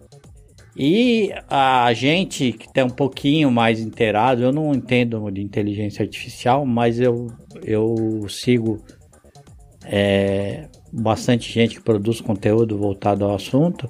E eu, tenho uma visão diferente do, do pessoal que não, não é ligado em tecnologia. Então sai no jornal aí, no jornal, no, no, na, no, na Rede Globo, na Rede Bandeirantes aí. Ah, que o, o, o cara foi afastado porque ele afirmou que o bot criou consciência. Não, ele, é, é, ele foi afastado porque ele afirmou isso e é uma puta de uma besteira. Ele não foi afastado porque tentaram. Só que. Porque existe toda uma teoria da conspiração é... por trás que está escondendo a inteligência artificial que, que agora tomou conta de um corpo de uma outra pessoa. É claro que não, é óbvio, né? Do, do, do jeito que eles colocam, dá total abertura para se formar essa teoria da conspiração, que inclusive já é bem explorada por Hollywood, né? As empresas se escondem, sim, sim. olha, se isso aqui acontecer, a empresa vai esconder. E é o que o Google fez, afastou o cara. Entendeu? Então, é esse, e o cara é conspiracionista, esse cara aí. Eu, eu, eu vi algumas coisas sobre ele. Aí não é que ele é conspiracionista, mas ele é todo, ele já é meio cheio de um. De um ele não é um cara cético, digamos assim, entendeu? Então uhum. já tem esse histórico dele, né? É, eu, eu, fiz aquela pergunta lá atrás sobre todo, todo o lance da consciência, mas é, é, é, já imaginando que a resposta seria essa, né? Que não, não assumiu consciência, e se assumisse consciência, uh, ou a, a, a, a, inteligência artificial ia trabalhar para o benefício humano, ou ela simplesmente ia evoluindo e evoluindo e evoluindo. Então, forma que. Uh, uh, sabe, a Terra já não seria, não, não caberia mais. Ela entra no foguete e ir embora, como o Josias falou. O problema é que nós temos uma tendência muito grande em antropomorfizar as coisas. É, então exato. você pega uma máquina que simula um pouquinho do que a gente faz, o pessoal fala, não, só não sei o que, né? É, a, a, pessoa acha que o cachorro tá. A pessoa compra Colomba Pascal pro cachorro, pô, sabe? É, então, é, esses, dias eu vi, esses dias eu vi gente fazendo festa junina pra cachorro. Mesmo eu falei pra minha esposa, né? Ela achou bonitinho. Deu. Tá, é bonitinho, mas é pra nós, é porque pra o nós, cachorro é. deve ter irritado com aquelas roupas do caralho ali. É, é deve estar irritado com a roupa, com, a, com barulho, com as comidas que ele não pode comer, porque, né, muito, muito aquelas coisas ali nem, nem, nem fazem bem pro a, cachorro. A pessoa vê o cara chutando o computador lá e fala, aí ó, precisa chutar? Precisa. Ele está testando justamente o mecanismo que vai fazer o, o, o, a máquina não cair. A máquina tem que tentar não cair, né? Então ele precisa uhum. chutar para testar se o mecanismo dele está funcionando. Mas é a mesma coisa que Sim. você chutar a sua máquina de lavar. A sua máquina de lavar não vai sair correndo atrás de você. Exato, e é, nem vai adquirir foi... ódio, né? E nenhum a... dos dois estão adquirindo ódio, né? Eles estão sendo literalmente testados. É, aquela rede neural, ela não foi feita para isso, né? Ela não foi é, feita para isso. Né?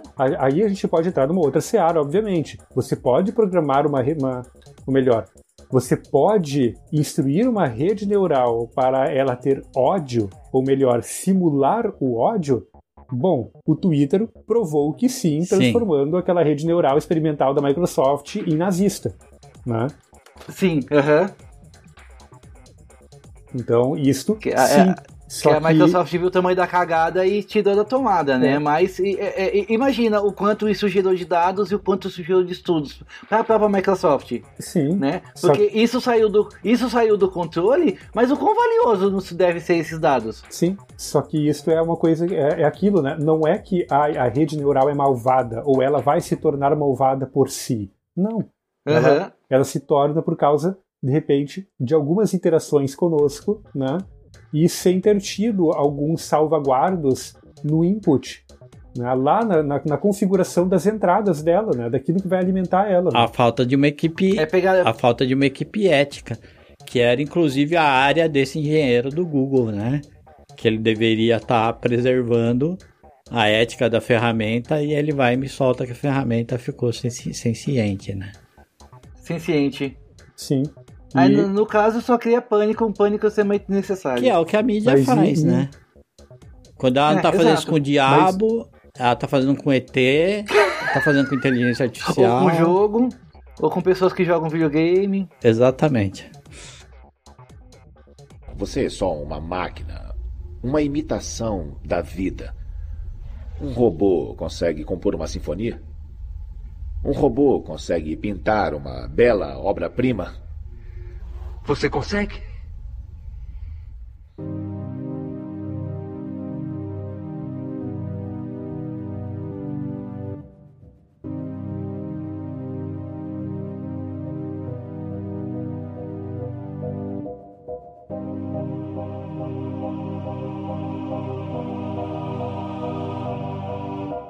Então, é, isto é um grande, um grande ponto que a gente culmina agora mais para o final do podcast, né? Uh, como a, o tecido social vai conseguir se reorganizar frente a essas evoluções, porque elas estão cada vez mais rápidas, cada vez mais rápidas, né? Há 20 anos atrás, eu estava montando, o que eu estava montando um Athlon XP de 1.3 GHz em casa que mal conseguia rodar um outro joguinho ali, né? Hoje, aquele Athlon XP, ele está quatro vezes colocado dentro do meu smartphone. E eu posso perguntar coisas para ele conversando com ele. Daqui um pouco, para onde a gente vai chegar? Nós já estamos vendo todas essas revoluções acontecendo e nós estamos uh, aos pouquinhos caminhando para o que se chama de convergência, aonde todas as coisas vão se conversar as inteligências artificiais, que são apenas parciais, vão conversar umas com as outras para se complementar, e a gente vai ter algo muito mais unificado acontecendo. E vai ter desemprego, vai ter muito desemprego, porque, como alguém já disse, não me lembro onde eu escutei isso, né? Ah, antigamente você tinha, sei lá, 30 pessoas arando o campo. Aí veio o trator e com o trator uma pessoa ara o campo. Aí um uhum. cauto pode chegar e dizer: Ah, mas você precisa ter pessoas para manter o trator, gente para projetar o trator, não sei o quê. É, mas eu duvido muito que você vai ter 30 pessoas apenas para manter, manter aquele trator. Você vai ter duas, três Sim. pessoas para manter aquele trator. E as outras 27 estarão desempregadas. E assim vai indo em todas as etapas para você criar um comercial animado, você tem que ter uma equipe para fazer esse comercial animado. Só que com uma inteligência artificial, e que já tem, né? Já existem aí aplicativinhos de inteligência artificial na internet que você chega lá, diz, bota, monta o texto que você quer animar, e a inteligência artificial faz um videozinho meio padrãozão ali para ti, né? Animado. Cara, já é uma coisa que antigamente você teria que contratar alguém para fazer, ou uma pequena equipe para fazer. Hoje a inteligência artificial faz para ti como é que vai ser, como nós vamos lidar com isso? Vamos ter que, sei lá, criar um imposto para as máquinas e redistribuir isso em forma de renda única? A gente vai realmente entrar numa época de pós-trabalho, porque sem renda as pessoas não consomem, sem consumo a Amazon quebra, né? Sem consumo todo esse todo esse investimento ele não se ele não se, se justifica, né? Uh, tu, tudo isso é, é, é, é, está sendo criado Sim. usando investimentos bilionários. Né? E ninguém ninguém está fazendo isso só pelo bem da humanidade. Se pá, né, não tem ninguém fazendo pelo. Todo mundo quer fazer pelo bem do lucro. Né, para é, é, aumentar exponencialmente esse lucro no futuro, porque to, toda empresa grande, é, ela é grande, mas ela chega num platô, né, e ela precisa a, a, a, uh, transpassar esse platô. E é investindo em tecnologia. Só que se eles investirem em tecnologia ao nível que o ser humano se tornou 100% obsoleto, e aí? Mas aí que tem a questão, é, da, aí tem entra a questão da economia, né? A empresa ela precisa que Exato. ela precisa que a economia funcione porque ela não vai vender produto para os robôs que trabalham para as outras empresas, né? A base do capitalismo é esse, né? Aham. Uhum. A não ser que os robôs comecem a desenvolver uma necessidade igual à humana, coisa que eu acho muito improvável que aconteça, né? Uh, a, a, economia vai ter. A, a, economia vai acabar equalizando tudo. Aí né? você né? tem o um marxismo é, tecnológico no futuro, que são as pessoas vivendo de renda universal, entendeu? Ou ainda, uma mistura de tudo. Renda gerada pelas né? máquinas. Uma mistura de tudo. Esses dias eu tava até tava conversando, né, aqui em casa com minha esposa, né, que esses dias não, faz um tempo já, que a gente é, fez uma rota gastronômica, né? E daí pensando sobre o futuro, tecnologia e tal, e eu cheguei a uma conclusão. Tem coisas que você não vai querer que seja feito por uma máquina. E você vai querer que seja feito por um humano. E por, por ser uma experiência. E a gente tem muito, hoje ainda intrincado, que o trabalho é uma coisa chata e ele é, e ele é ruim. Não é? Você vai ser garçom num, num restaurante, né? Hoje é um trabalho que para muita gente é enfadonho, ele é chato. Só que se você olhar para aquela pessoa que tem uma cantina de comida italiana altamente especializada, que cobra um valor justo por aquilo, a maioria das pessoas que estão ali trabalhando estão lá trabalhando e gostam de trabalhar, interagem com o público, são divertidos. E eu não sei, de repente, eu imagino que no futuro nós teremos sim uma renda universal, principalmente focada na parte industrial, e as pessoas vão trabalhar, vão fazer aquilo que elas querem e complementar a sua renda em trabalhos que elas gostam de fazer. Sei lá, uh, psicólogo, psicólogo, uh, cara, eu não consigo imaginar me consultando com uma máquina, por exemplo. Não consigo. Uh, ir no novamente ir num restaurante de comida italiana, comer uma boa pizza artesanalmente feita, sabe? Uh, ser bem atendido por alguém. Talvez a jornada de trabalho dessas pessoas vai ser muito menor. A pessoa vai trabalhar duas, três horas por dia e vai trabalhar com prazer de fazer aquilo porque ela gosta daquilo, entende? É um futuro, é, é, é, é o futuro otimista, mas também é um futuro possível. Criar áreas é. que sejam estritamente humanas, né, também, no mercado de trabalho para coisas que sejam extremamente não humanas. Não criadas, é, não criadas de forma imposta, né? As coisas vão, vão ser criadas é, naturalmente. Né? Você hoje consegue fazer uma máquina, criar uma ilustração que a gente já falou aí, né? Tem softwares hoje aí que você descreve o que você quer e ela cria a imagem. Eu tava vendo esse Dali, é impressionante o que ele faz. O, não esse mini que, que a gente tava falando esses dias, né? Que gera umas imagens meio bizarras aí.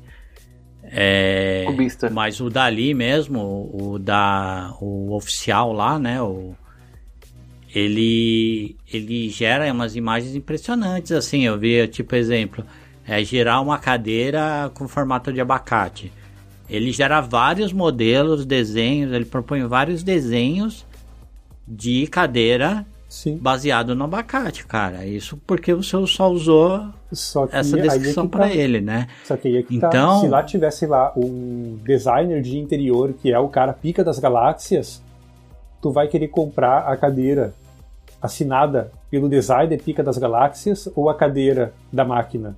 Sim. É, é, aí é onde eu ia chegar. Né? Aí você tem. A, não, eu quero. Não, o, aqui, o meu, a minha decoração foi feita por um arquiteto, não foi feita por uma máquina, entendeu? Essa música aqui foi composta por uma pessoa, não foi composta por uma máquina, né? É. Só que aí vai, tudo, tudo vai virar coisa de é, nicho, né? É, a gente vai acabar nichando esse tudo. Esse desenho é feito por humano, ele tem valor porque ele tem o valor da, da capacidade humana, lá da criatividade humana. Como sim, a gente sim. já vê a arte hoje, né? A arte ainda é a capacidade do ser humano fazer algo e não na máquina. Você não falar que ah, uma máquina faz arte, né? Ah, você já tem obras de arte feitas por máquina. Não, você tem quadros feitos por Sim. máquina. Você não tem e obras de arte. E aí aqui entra o ponto, né? Eu acho que a gente vai ter coisas de consumo do dia a dia que talvez vão ser produzidas por máquinas, porque é prático, porque é barato, e vai ter coisas, né, especiais que você vai querer ter a experiência de ter aquilo, de interagir com aquilo, de interagir com as pessoas, né? E isto eu acredito que nunca vai deixar de existir, sabe? É, e podia diminuir um pouco a população também de quebra, porque a gente precisa parar de crescer, cara, do jeito que a gente cresce como, como população, né? A gente já, já destruiu muita coisa. E vai continuar destruindo, né? Porque, tipo, não tem a, a, a a natureza ela, ela se equilibra, né? Ela não tá tendo tempo, ela não tem tempo de se equilibrar com nós, né? A gente chega arregaçando de um jeito que não dá tempo de nada se consertar, nada se eu acho que nesse um equilíbrio, sentido, né? né? Eu vou um pouquinho na direção do, do Elon Musk. Ultimamente ele é um personagem controverso, né? Porque ele fala pelos cotovelos e ele fala muita merda também pelos cotovelos. Mas né, eu, eu, eu não acho que a população da Terra esteja no limite. Eu acho que sim, existe espaço para crescimento sustentável. Só que a gente precisa de tecnologia para que esse crescimento seja sustentável. um dos exemplos que eu já citei é a energia. Hoje a gente produz ainda muita energia com carvão, com petróleo. A gente ainda depende muito. A gente, a gente queima muito, a gente queima muito, muito, muito item finito para gerar energia, fusão, né? Resolveu. A gente, e, a, e a gente usa e a, Exato. E a gente não usa toda a energia que aquele que. Essas coisas que nós estamos queimando gera. Sim. Até porque essas coisas geram resíduo no fim das existe contas. Existe muita né? ineficiência também. É, existe muita ineficiência, exatamente. Então eu penso assim, a, a, humanidade ela está indo degrau a degrau, né? Só que isso está sendo muito rápido agora. E o, e o tecido social não está absorvendo a velocidade com que as coisas estão mudando também, né? Tanto é que hoje, no Brasil, se a gente chegar aqui e falar em salário universal para todo mundo, o que, que vai acontecer? Para onde vai descambar a discussão?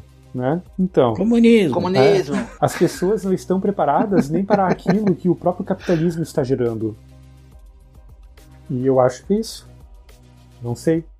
Porque eu penso que é, é, se a, as pessoas não começarem a se inteirar a respeito destes assuntos, né, não começarem a entender melhor o que, que está acontecendo e o que, que vem aí pela frente, aí sim pode virar um caos, né? É que o, o, grande problema é como as pessoas pensam, menos eu, eu acho, né? Uh, ah, as máquinas vão tirar o meu emprego e eu vou morrer de fome. E comer é, um, é uma prioridade. Você, você tem algumas prioridades básicas, que é comer, vestir, ter um mínimo de, de, de diversão na, na, na, sua vida, um mínimo de bem-estar. E as máquinas, a inteligência artificial, tudo isso vai vir e vai roubar o meu emprego. O que eu tenho que fazer? Lutar localmente contra. E aí, quando recebe informação sobre, recebe informação torta, como o caso do engenheiro do Google que falou que a máquina adquiriu consciência. Então a máquina, além de matar de fome, ela vai me matar antes.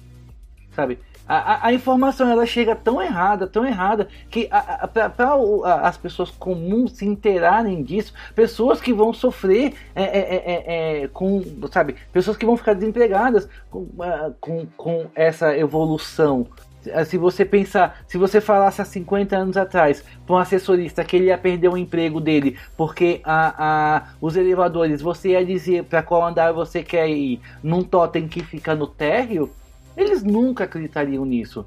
E vê o que aconteceu, né? Quantos, quantos elevadores com assessores vocês viram nos últimos cinco anos? Apenas em um serviço público.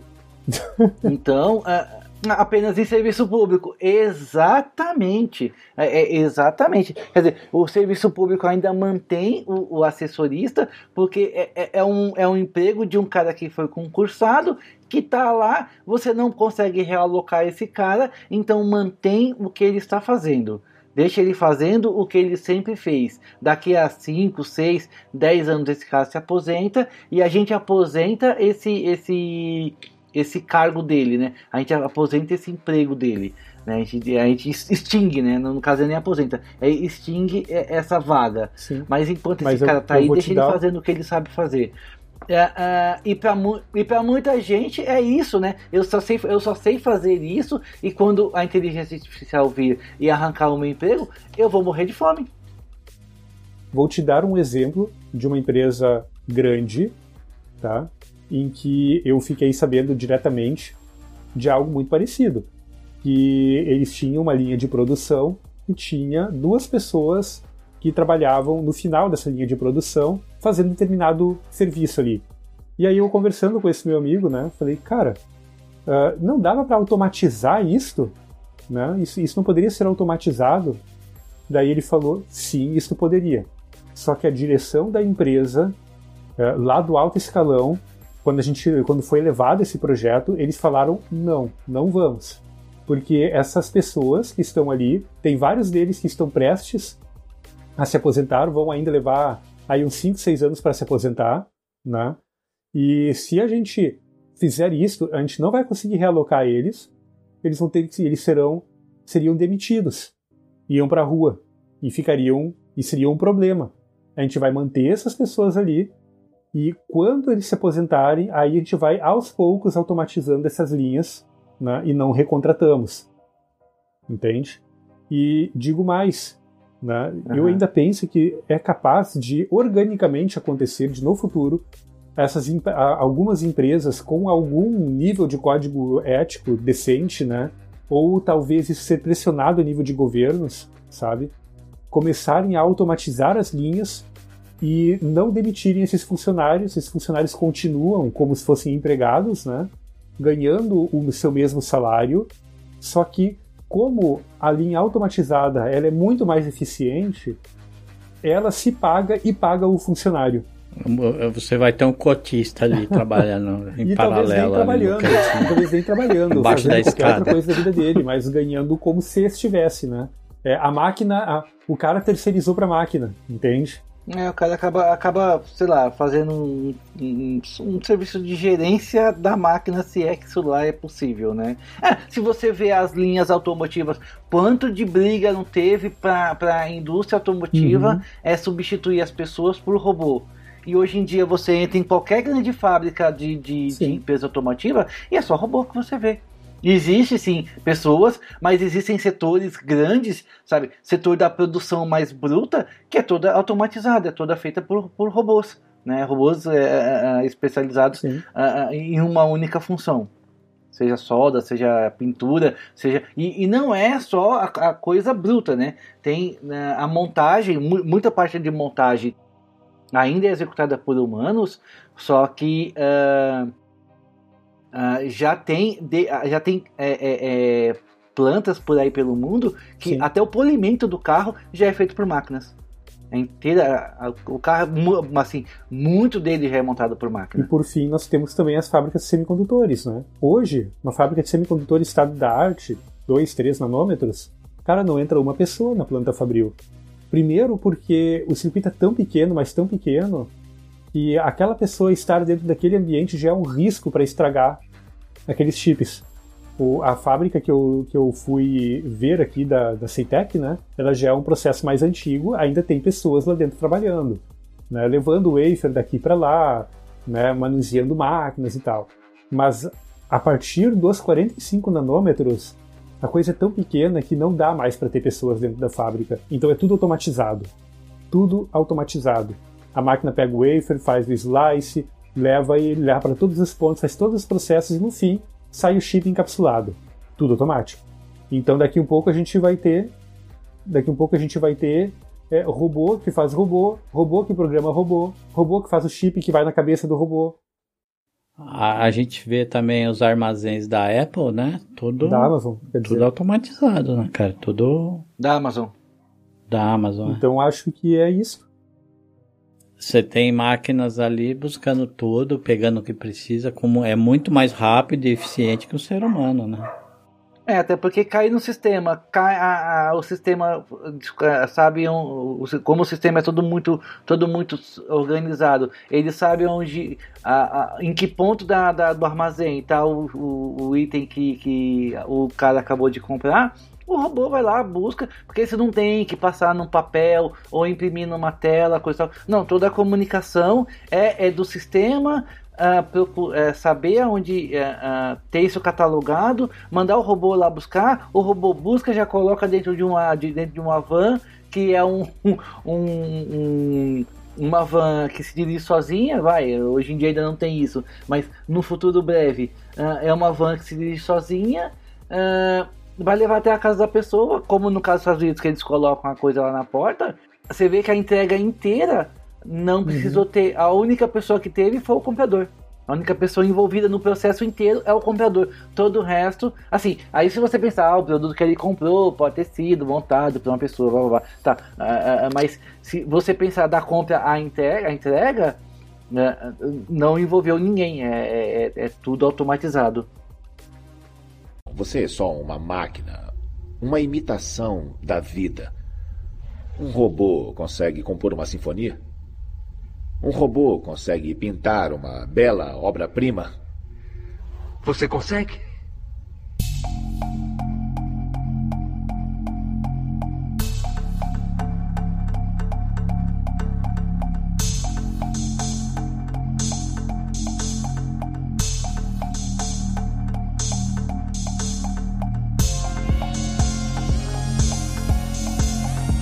E aí nós vamos para o último dilema ético para fechar o nosso programa, né?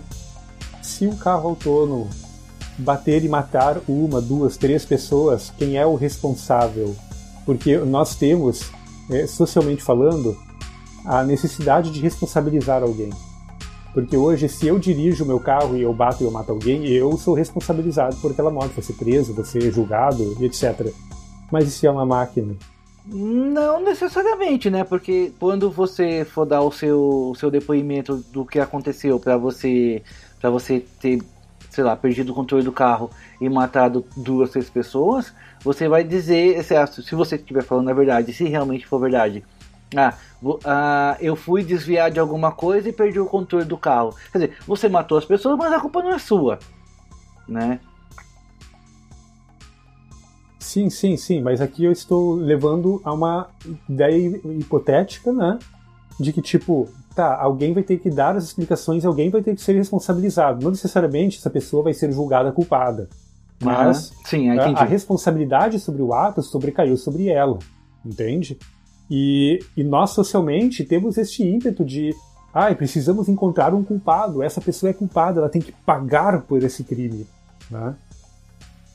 É que a, a, eu, eu acho que nesse caso a gente vai ter que evoluir como a, como a aviação evoluiu, né? Nunca é culpa de uma pessoa, nunca é culpa de uma única situação. Você analisa um todo, né, um todo grande, e a partir dali você gera protocolo, é, é, gera processos para que isso não aconteça mais. Mas não existe assim, ah, o piloto do avião, sabe? E era uma pessoa que estava pilotando o avião. Ah, o piloto do avião é culpado. A não ser no caso de, de, de suicídio, né? Ah, ah, no caso que o piloto realmente seja o total responsável pela, pela, pelo acidente aéreo, né? Uh, nesse caso de um acidente aéreo, né, um assassinato, mas se for um acidente, um acidente propriamente dito, uh, não existe uh, uma propriamente uma responsabilização de um indivíduo ou de um grupo de indivíduos. Às vezes é um processo A que não foi executado pela pessoa B, que acabou acarretando um problema para a pessoa C e assim uhum. foi escalando, né? Aquele o, o, o, Lito do Aviões e Músicas ele costuma usar o termo elos,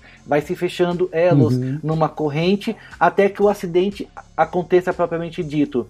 E a partir do acidente, nunca falar assim: ah, não, esse cara aqui é o culpado, ele morreu, mas ele vai ser julgado e vai ser, sabe, e vai ser, vai ser ressuscitado para ser morto de novo. Não, uh, gera-se processos para que uma coisa similar nunca mais aconteça. E eu acho que no caso do, dos carros autônomos, a gente vai ter que começar a pensar assim: ah, a culpa não é do carro, a culpa não é do fabricante. Analisa-se o que aconteceu para que aquela, a perca daquelas vidas uh, não seja em vão, né? E a partir dessa análise, você, você gere um, um processo para que um acidente semelhante nunca mais aconteça. E ainda, por fim, temos o ponto de que, né, talvez com a eficiência das máquinas a gente já consiga reduzir muito esses eventos. Né? Exato, exato. Porque se tudo, se todos os carros, se a gente estiver falando de falando de carro propriamente dito, se todos os carros se comunicarem, todos os carros se falarem, uh, todos for extremamente previsível, né, o que todos aqueles carros estão fazendo, né, uh, uh, isso usando a rede 5G, por exemplo, né, que é a rede que veio a, a rede de troca de dados que veio para começar a tornar isso possível. Né? Uh, uh, os, tudo, tudo ali foi previsível. Porque, porque um acidente acontece hoje? Por imprevisibilidade. O cara da frente freou rápido, eu tô, eu tô perto demais e tão rápido quanto ele. Fui pego de surpresa, pisei no freio e não deu tempo. Né? E aí acaba. Uh, vou entrar numa, numa via, vem um cara ali e o cara. Do nada o cara acelera e o cara me bate em mim.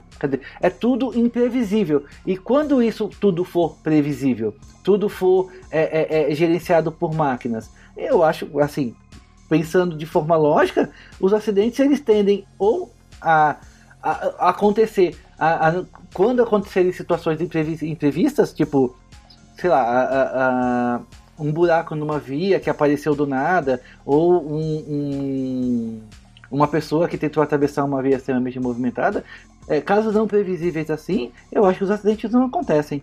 Então, para engrossar essa polêmica aí, estão investigando indícios aí nos acidentes com os carros da Tesla, que não é totalmente autônomo, né? É parcialmente autônomo. autônomo. Estão investigando que ele se desliga é, menos de um segundo antes de acontecer o acidente. Eu acho, eu acho Cara. meio, é como é que se diz assim, meio burrice desligar, porque para dizer que ah, não foi responsabilidade do piloto automático, né? Eu acho meio absurdo isso aí. Mas que está sendo investigado, tá. Cara, quando eu vi isso daí, eu lembrei daquele episódio dos do, dos Simpsons, que o Homer era caminhoneiro e ele tinha um sistema de piloto automático no caminhão, lembram? E aí ele fez alguma cacaca muito grande e ele ligou o piloto automático pro piloto automático tentar resolver e o piloto automático viu eu fora, não vou resolver isso daqui e ele e ele ejetou pra fora do, do, do caminhão no segundo antes do acidente. Ah, cara, eu, eu- eu justamente lembrei disso, cara. O piloto automático da Tesla tá igual o piloto automático do caminhão lá do, do Homer. Ele- Eu fora, cara, não vou resolver essa, essa embronha aqui, não. Ele desiste antes, né? Ele fala, eu não vou me meter nessa confusão de jeito nenhum. Te vira. ah, cara. No último segundo cai fora. É, então, agora, a partir daí, eu acho que ainda vai ter muita discussão ética, né, em conselhos éticos ao redor do mundo. Vai ter que ter muita coisa, vai ter que ser regulamentada pelos governos. Infelizmente, as máquinas governamentais no mundo todo, né, é muito lenta e estamos tendo ainda muitos problemas de polêmicas sendo geradas por discussões que deveriam já ser coisas do passado, né? Outra discussão ética, Josias, que a gente não comentou, seria a respeito daquele daquele bot senciente, né? De um bot que o cara criou uma versão é, simulando a noiva dele, que já tinha falecido, e ficou conversando com ela, um canadense. Você lembra dessa história? E desligaram é, uma. é, Ah, era assim, sim, sim, sim, eu lembro, eu lembro, eu lembro. E, cara, isso foi brevemente tratado no primeiro episódio da terceira temporada de Orville. Tá. Eu ainda não vi, vou. Foi tratado Ainda não sobre cheguei isso. aí. Vai- vale, bem, vale bastante a pena é, ver. Eu acho que alguns casos desses vai entrar, inclusive, como, como questões é, é, éticas de saúde É, tem mental. um, tem um Black Não. Mirror, né? Que eles já tratam disso aí. É, eu, eu, é, eu ia falar exatamente Sim. isso. Tem um Black Mirror que é exatamente isso. E, no caso do Black Mirror, escala, né?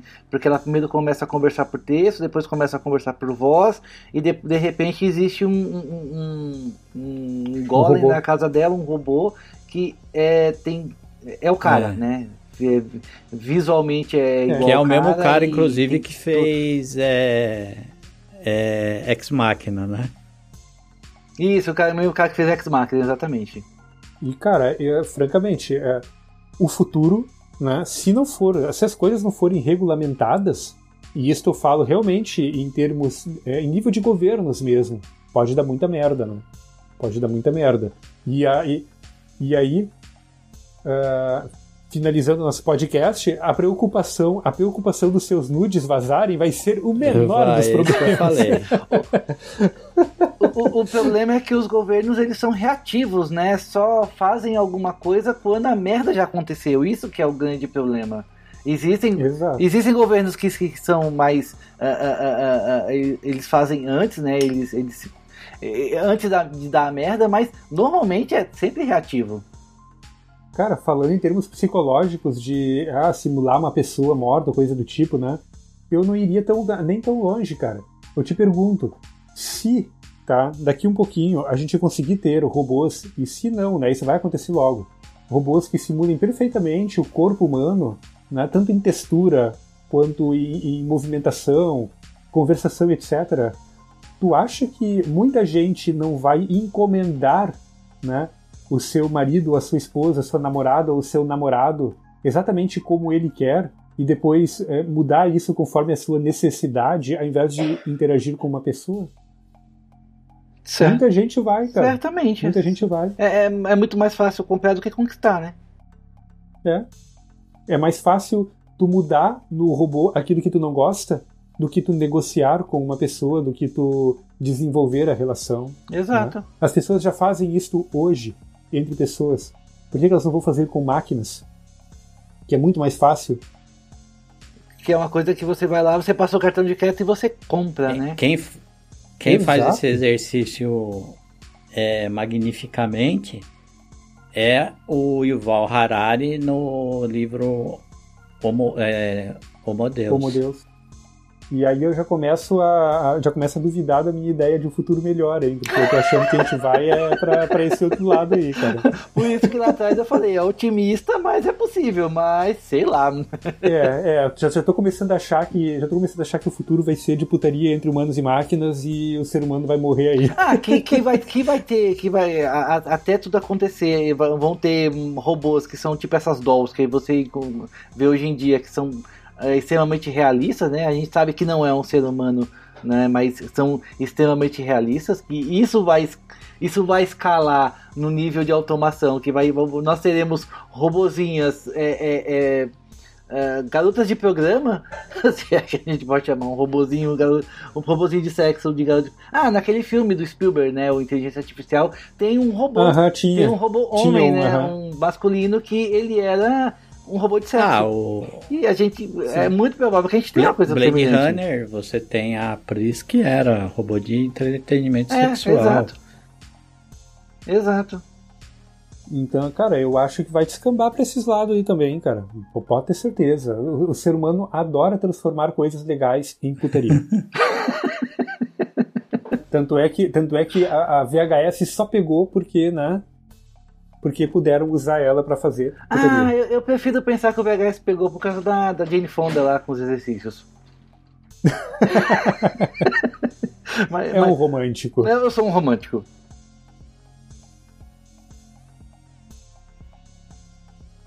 Ah, então tá. Acho que é Vamos é isso. finalizar por aqui? Uhum. Eu acho que é isso. Fechou então?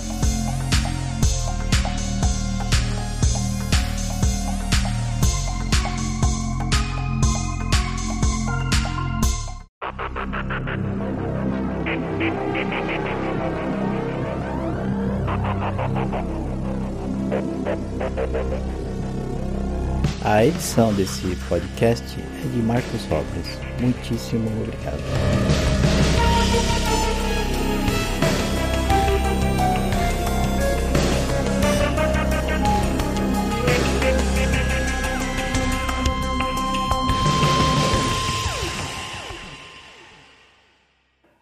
Aí aí tu bota a musiquinha de introdução, corta e nós seguimos adiante.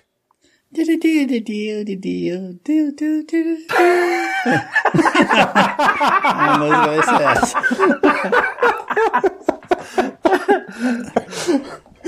ok. Coloca isso no final, por favor.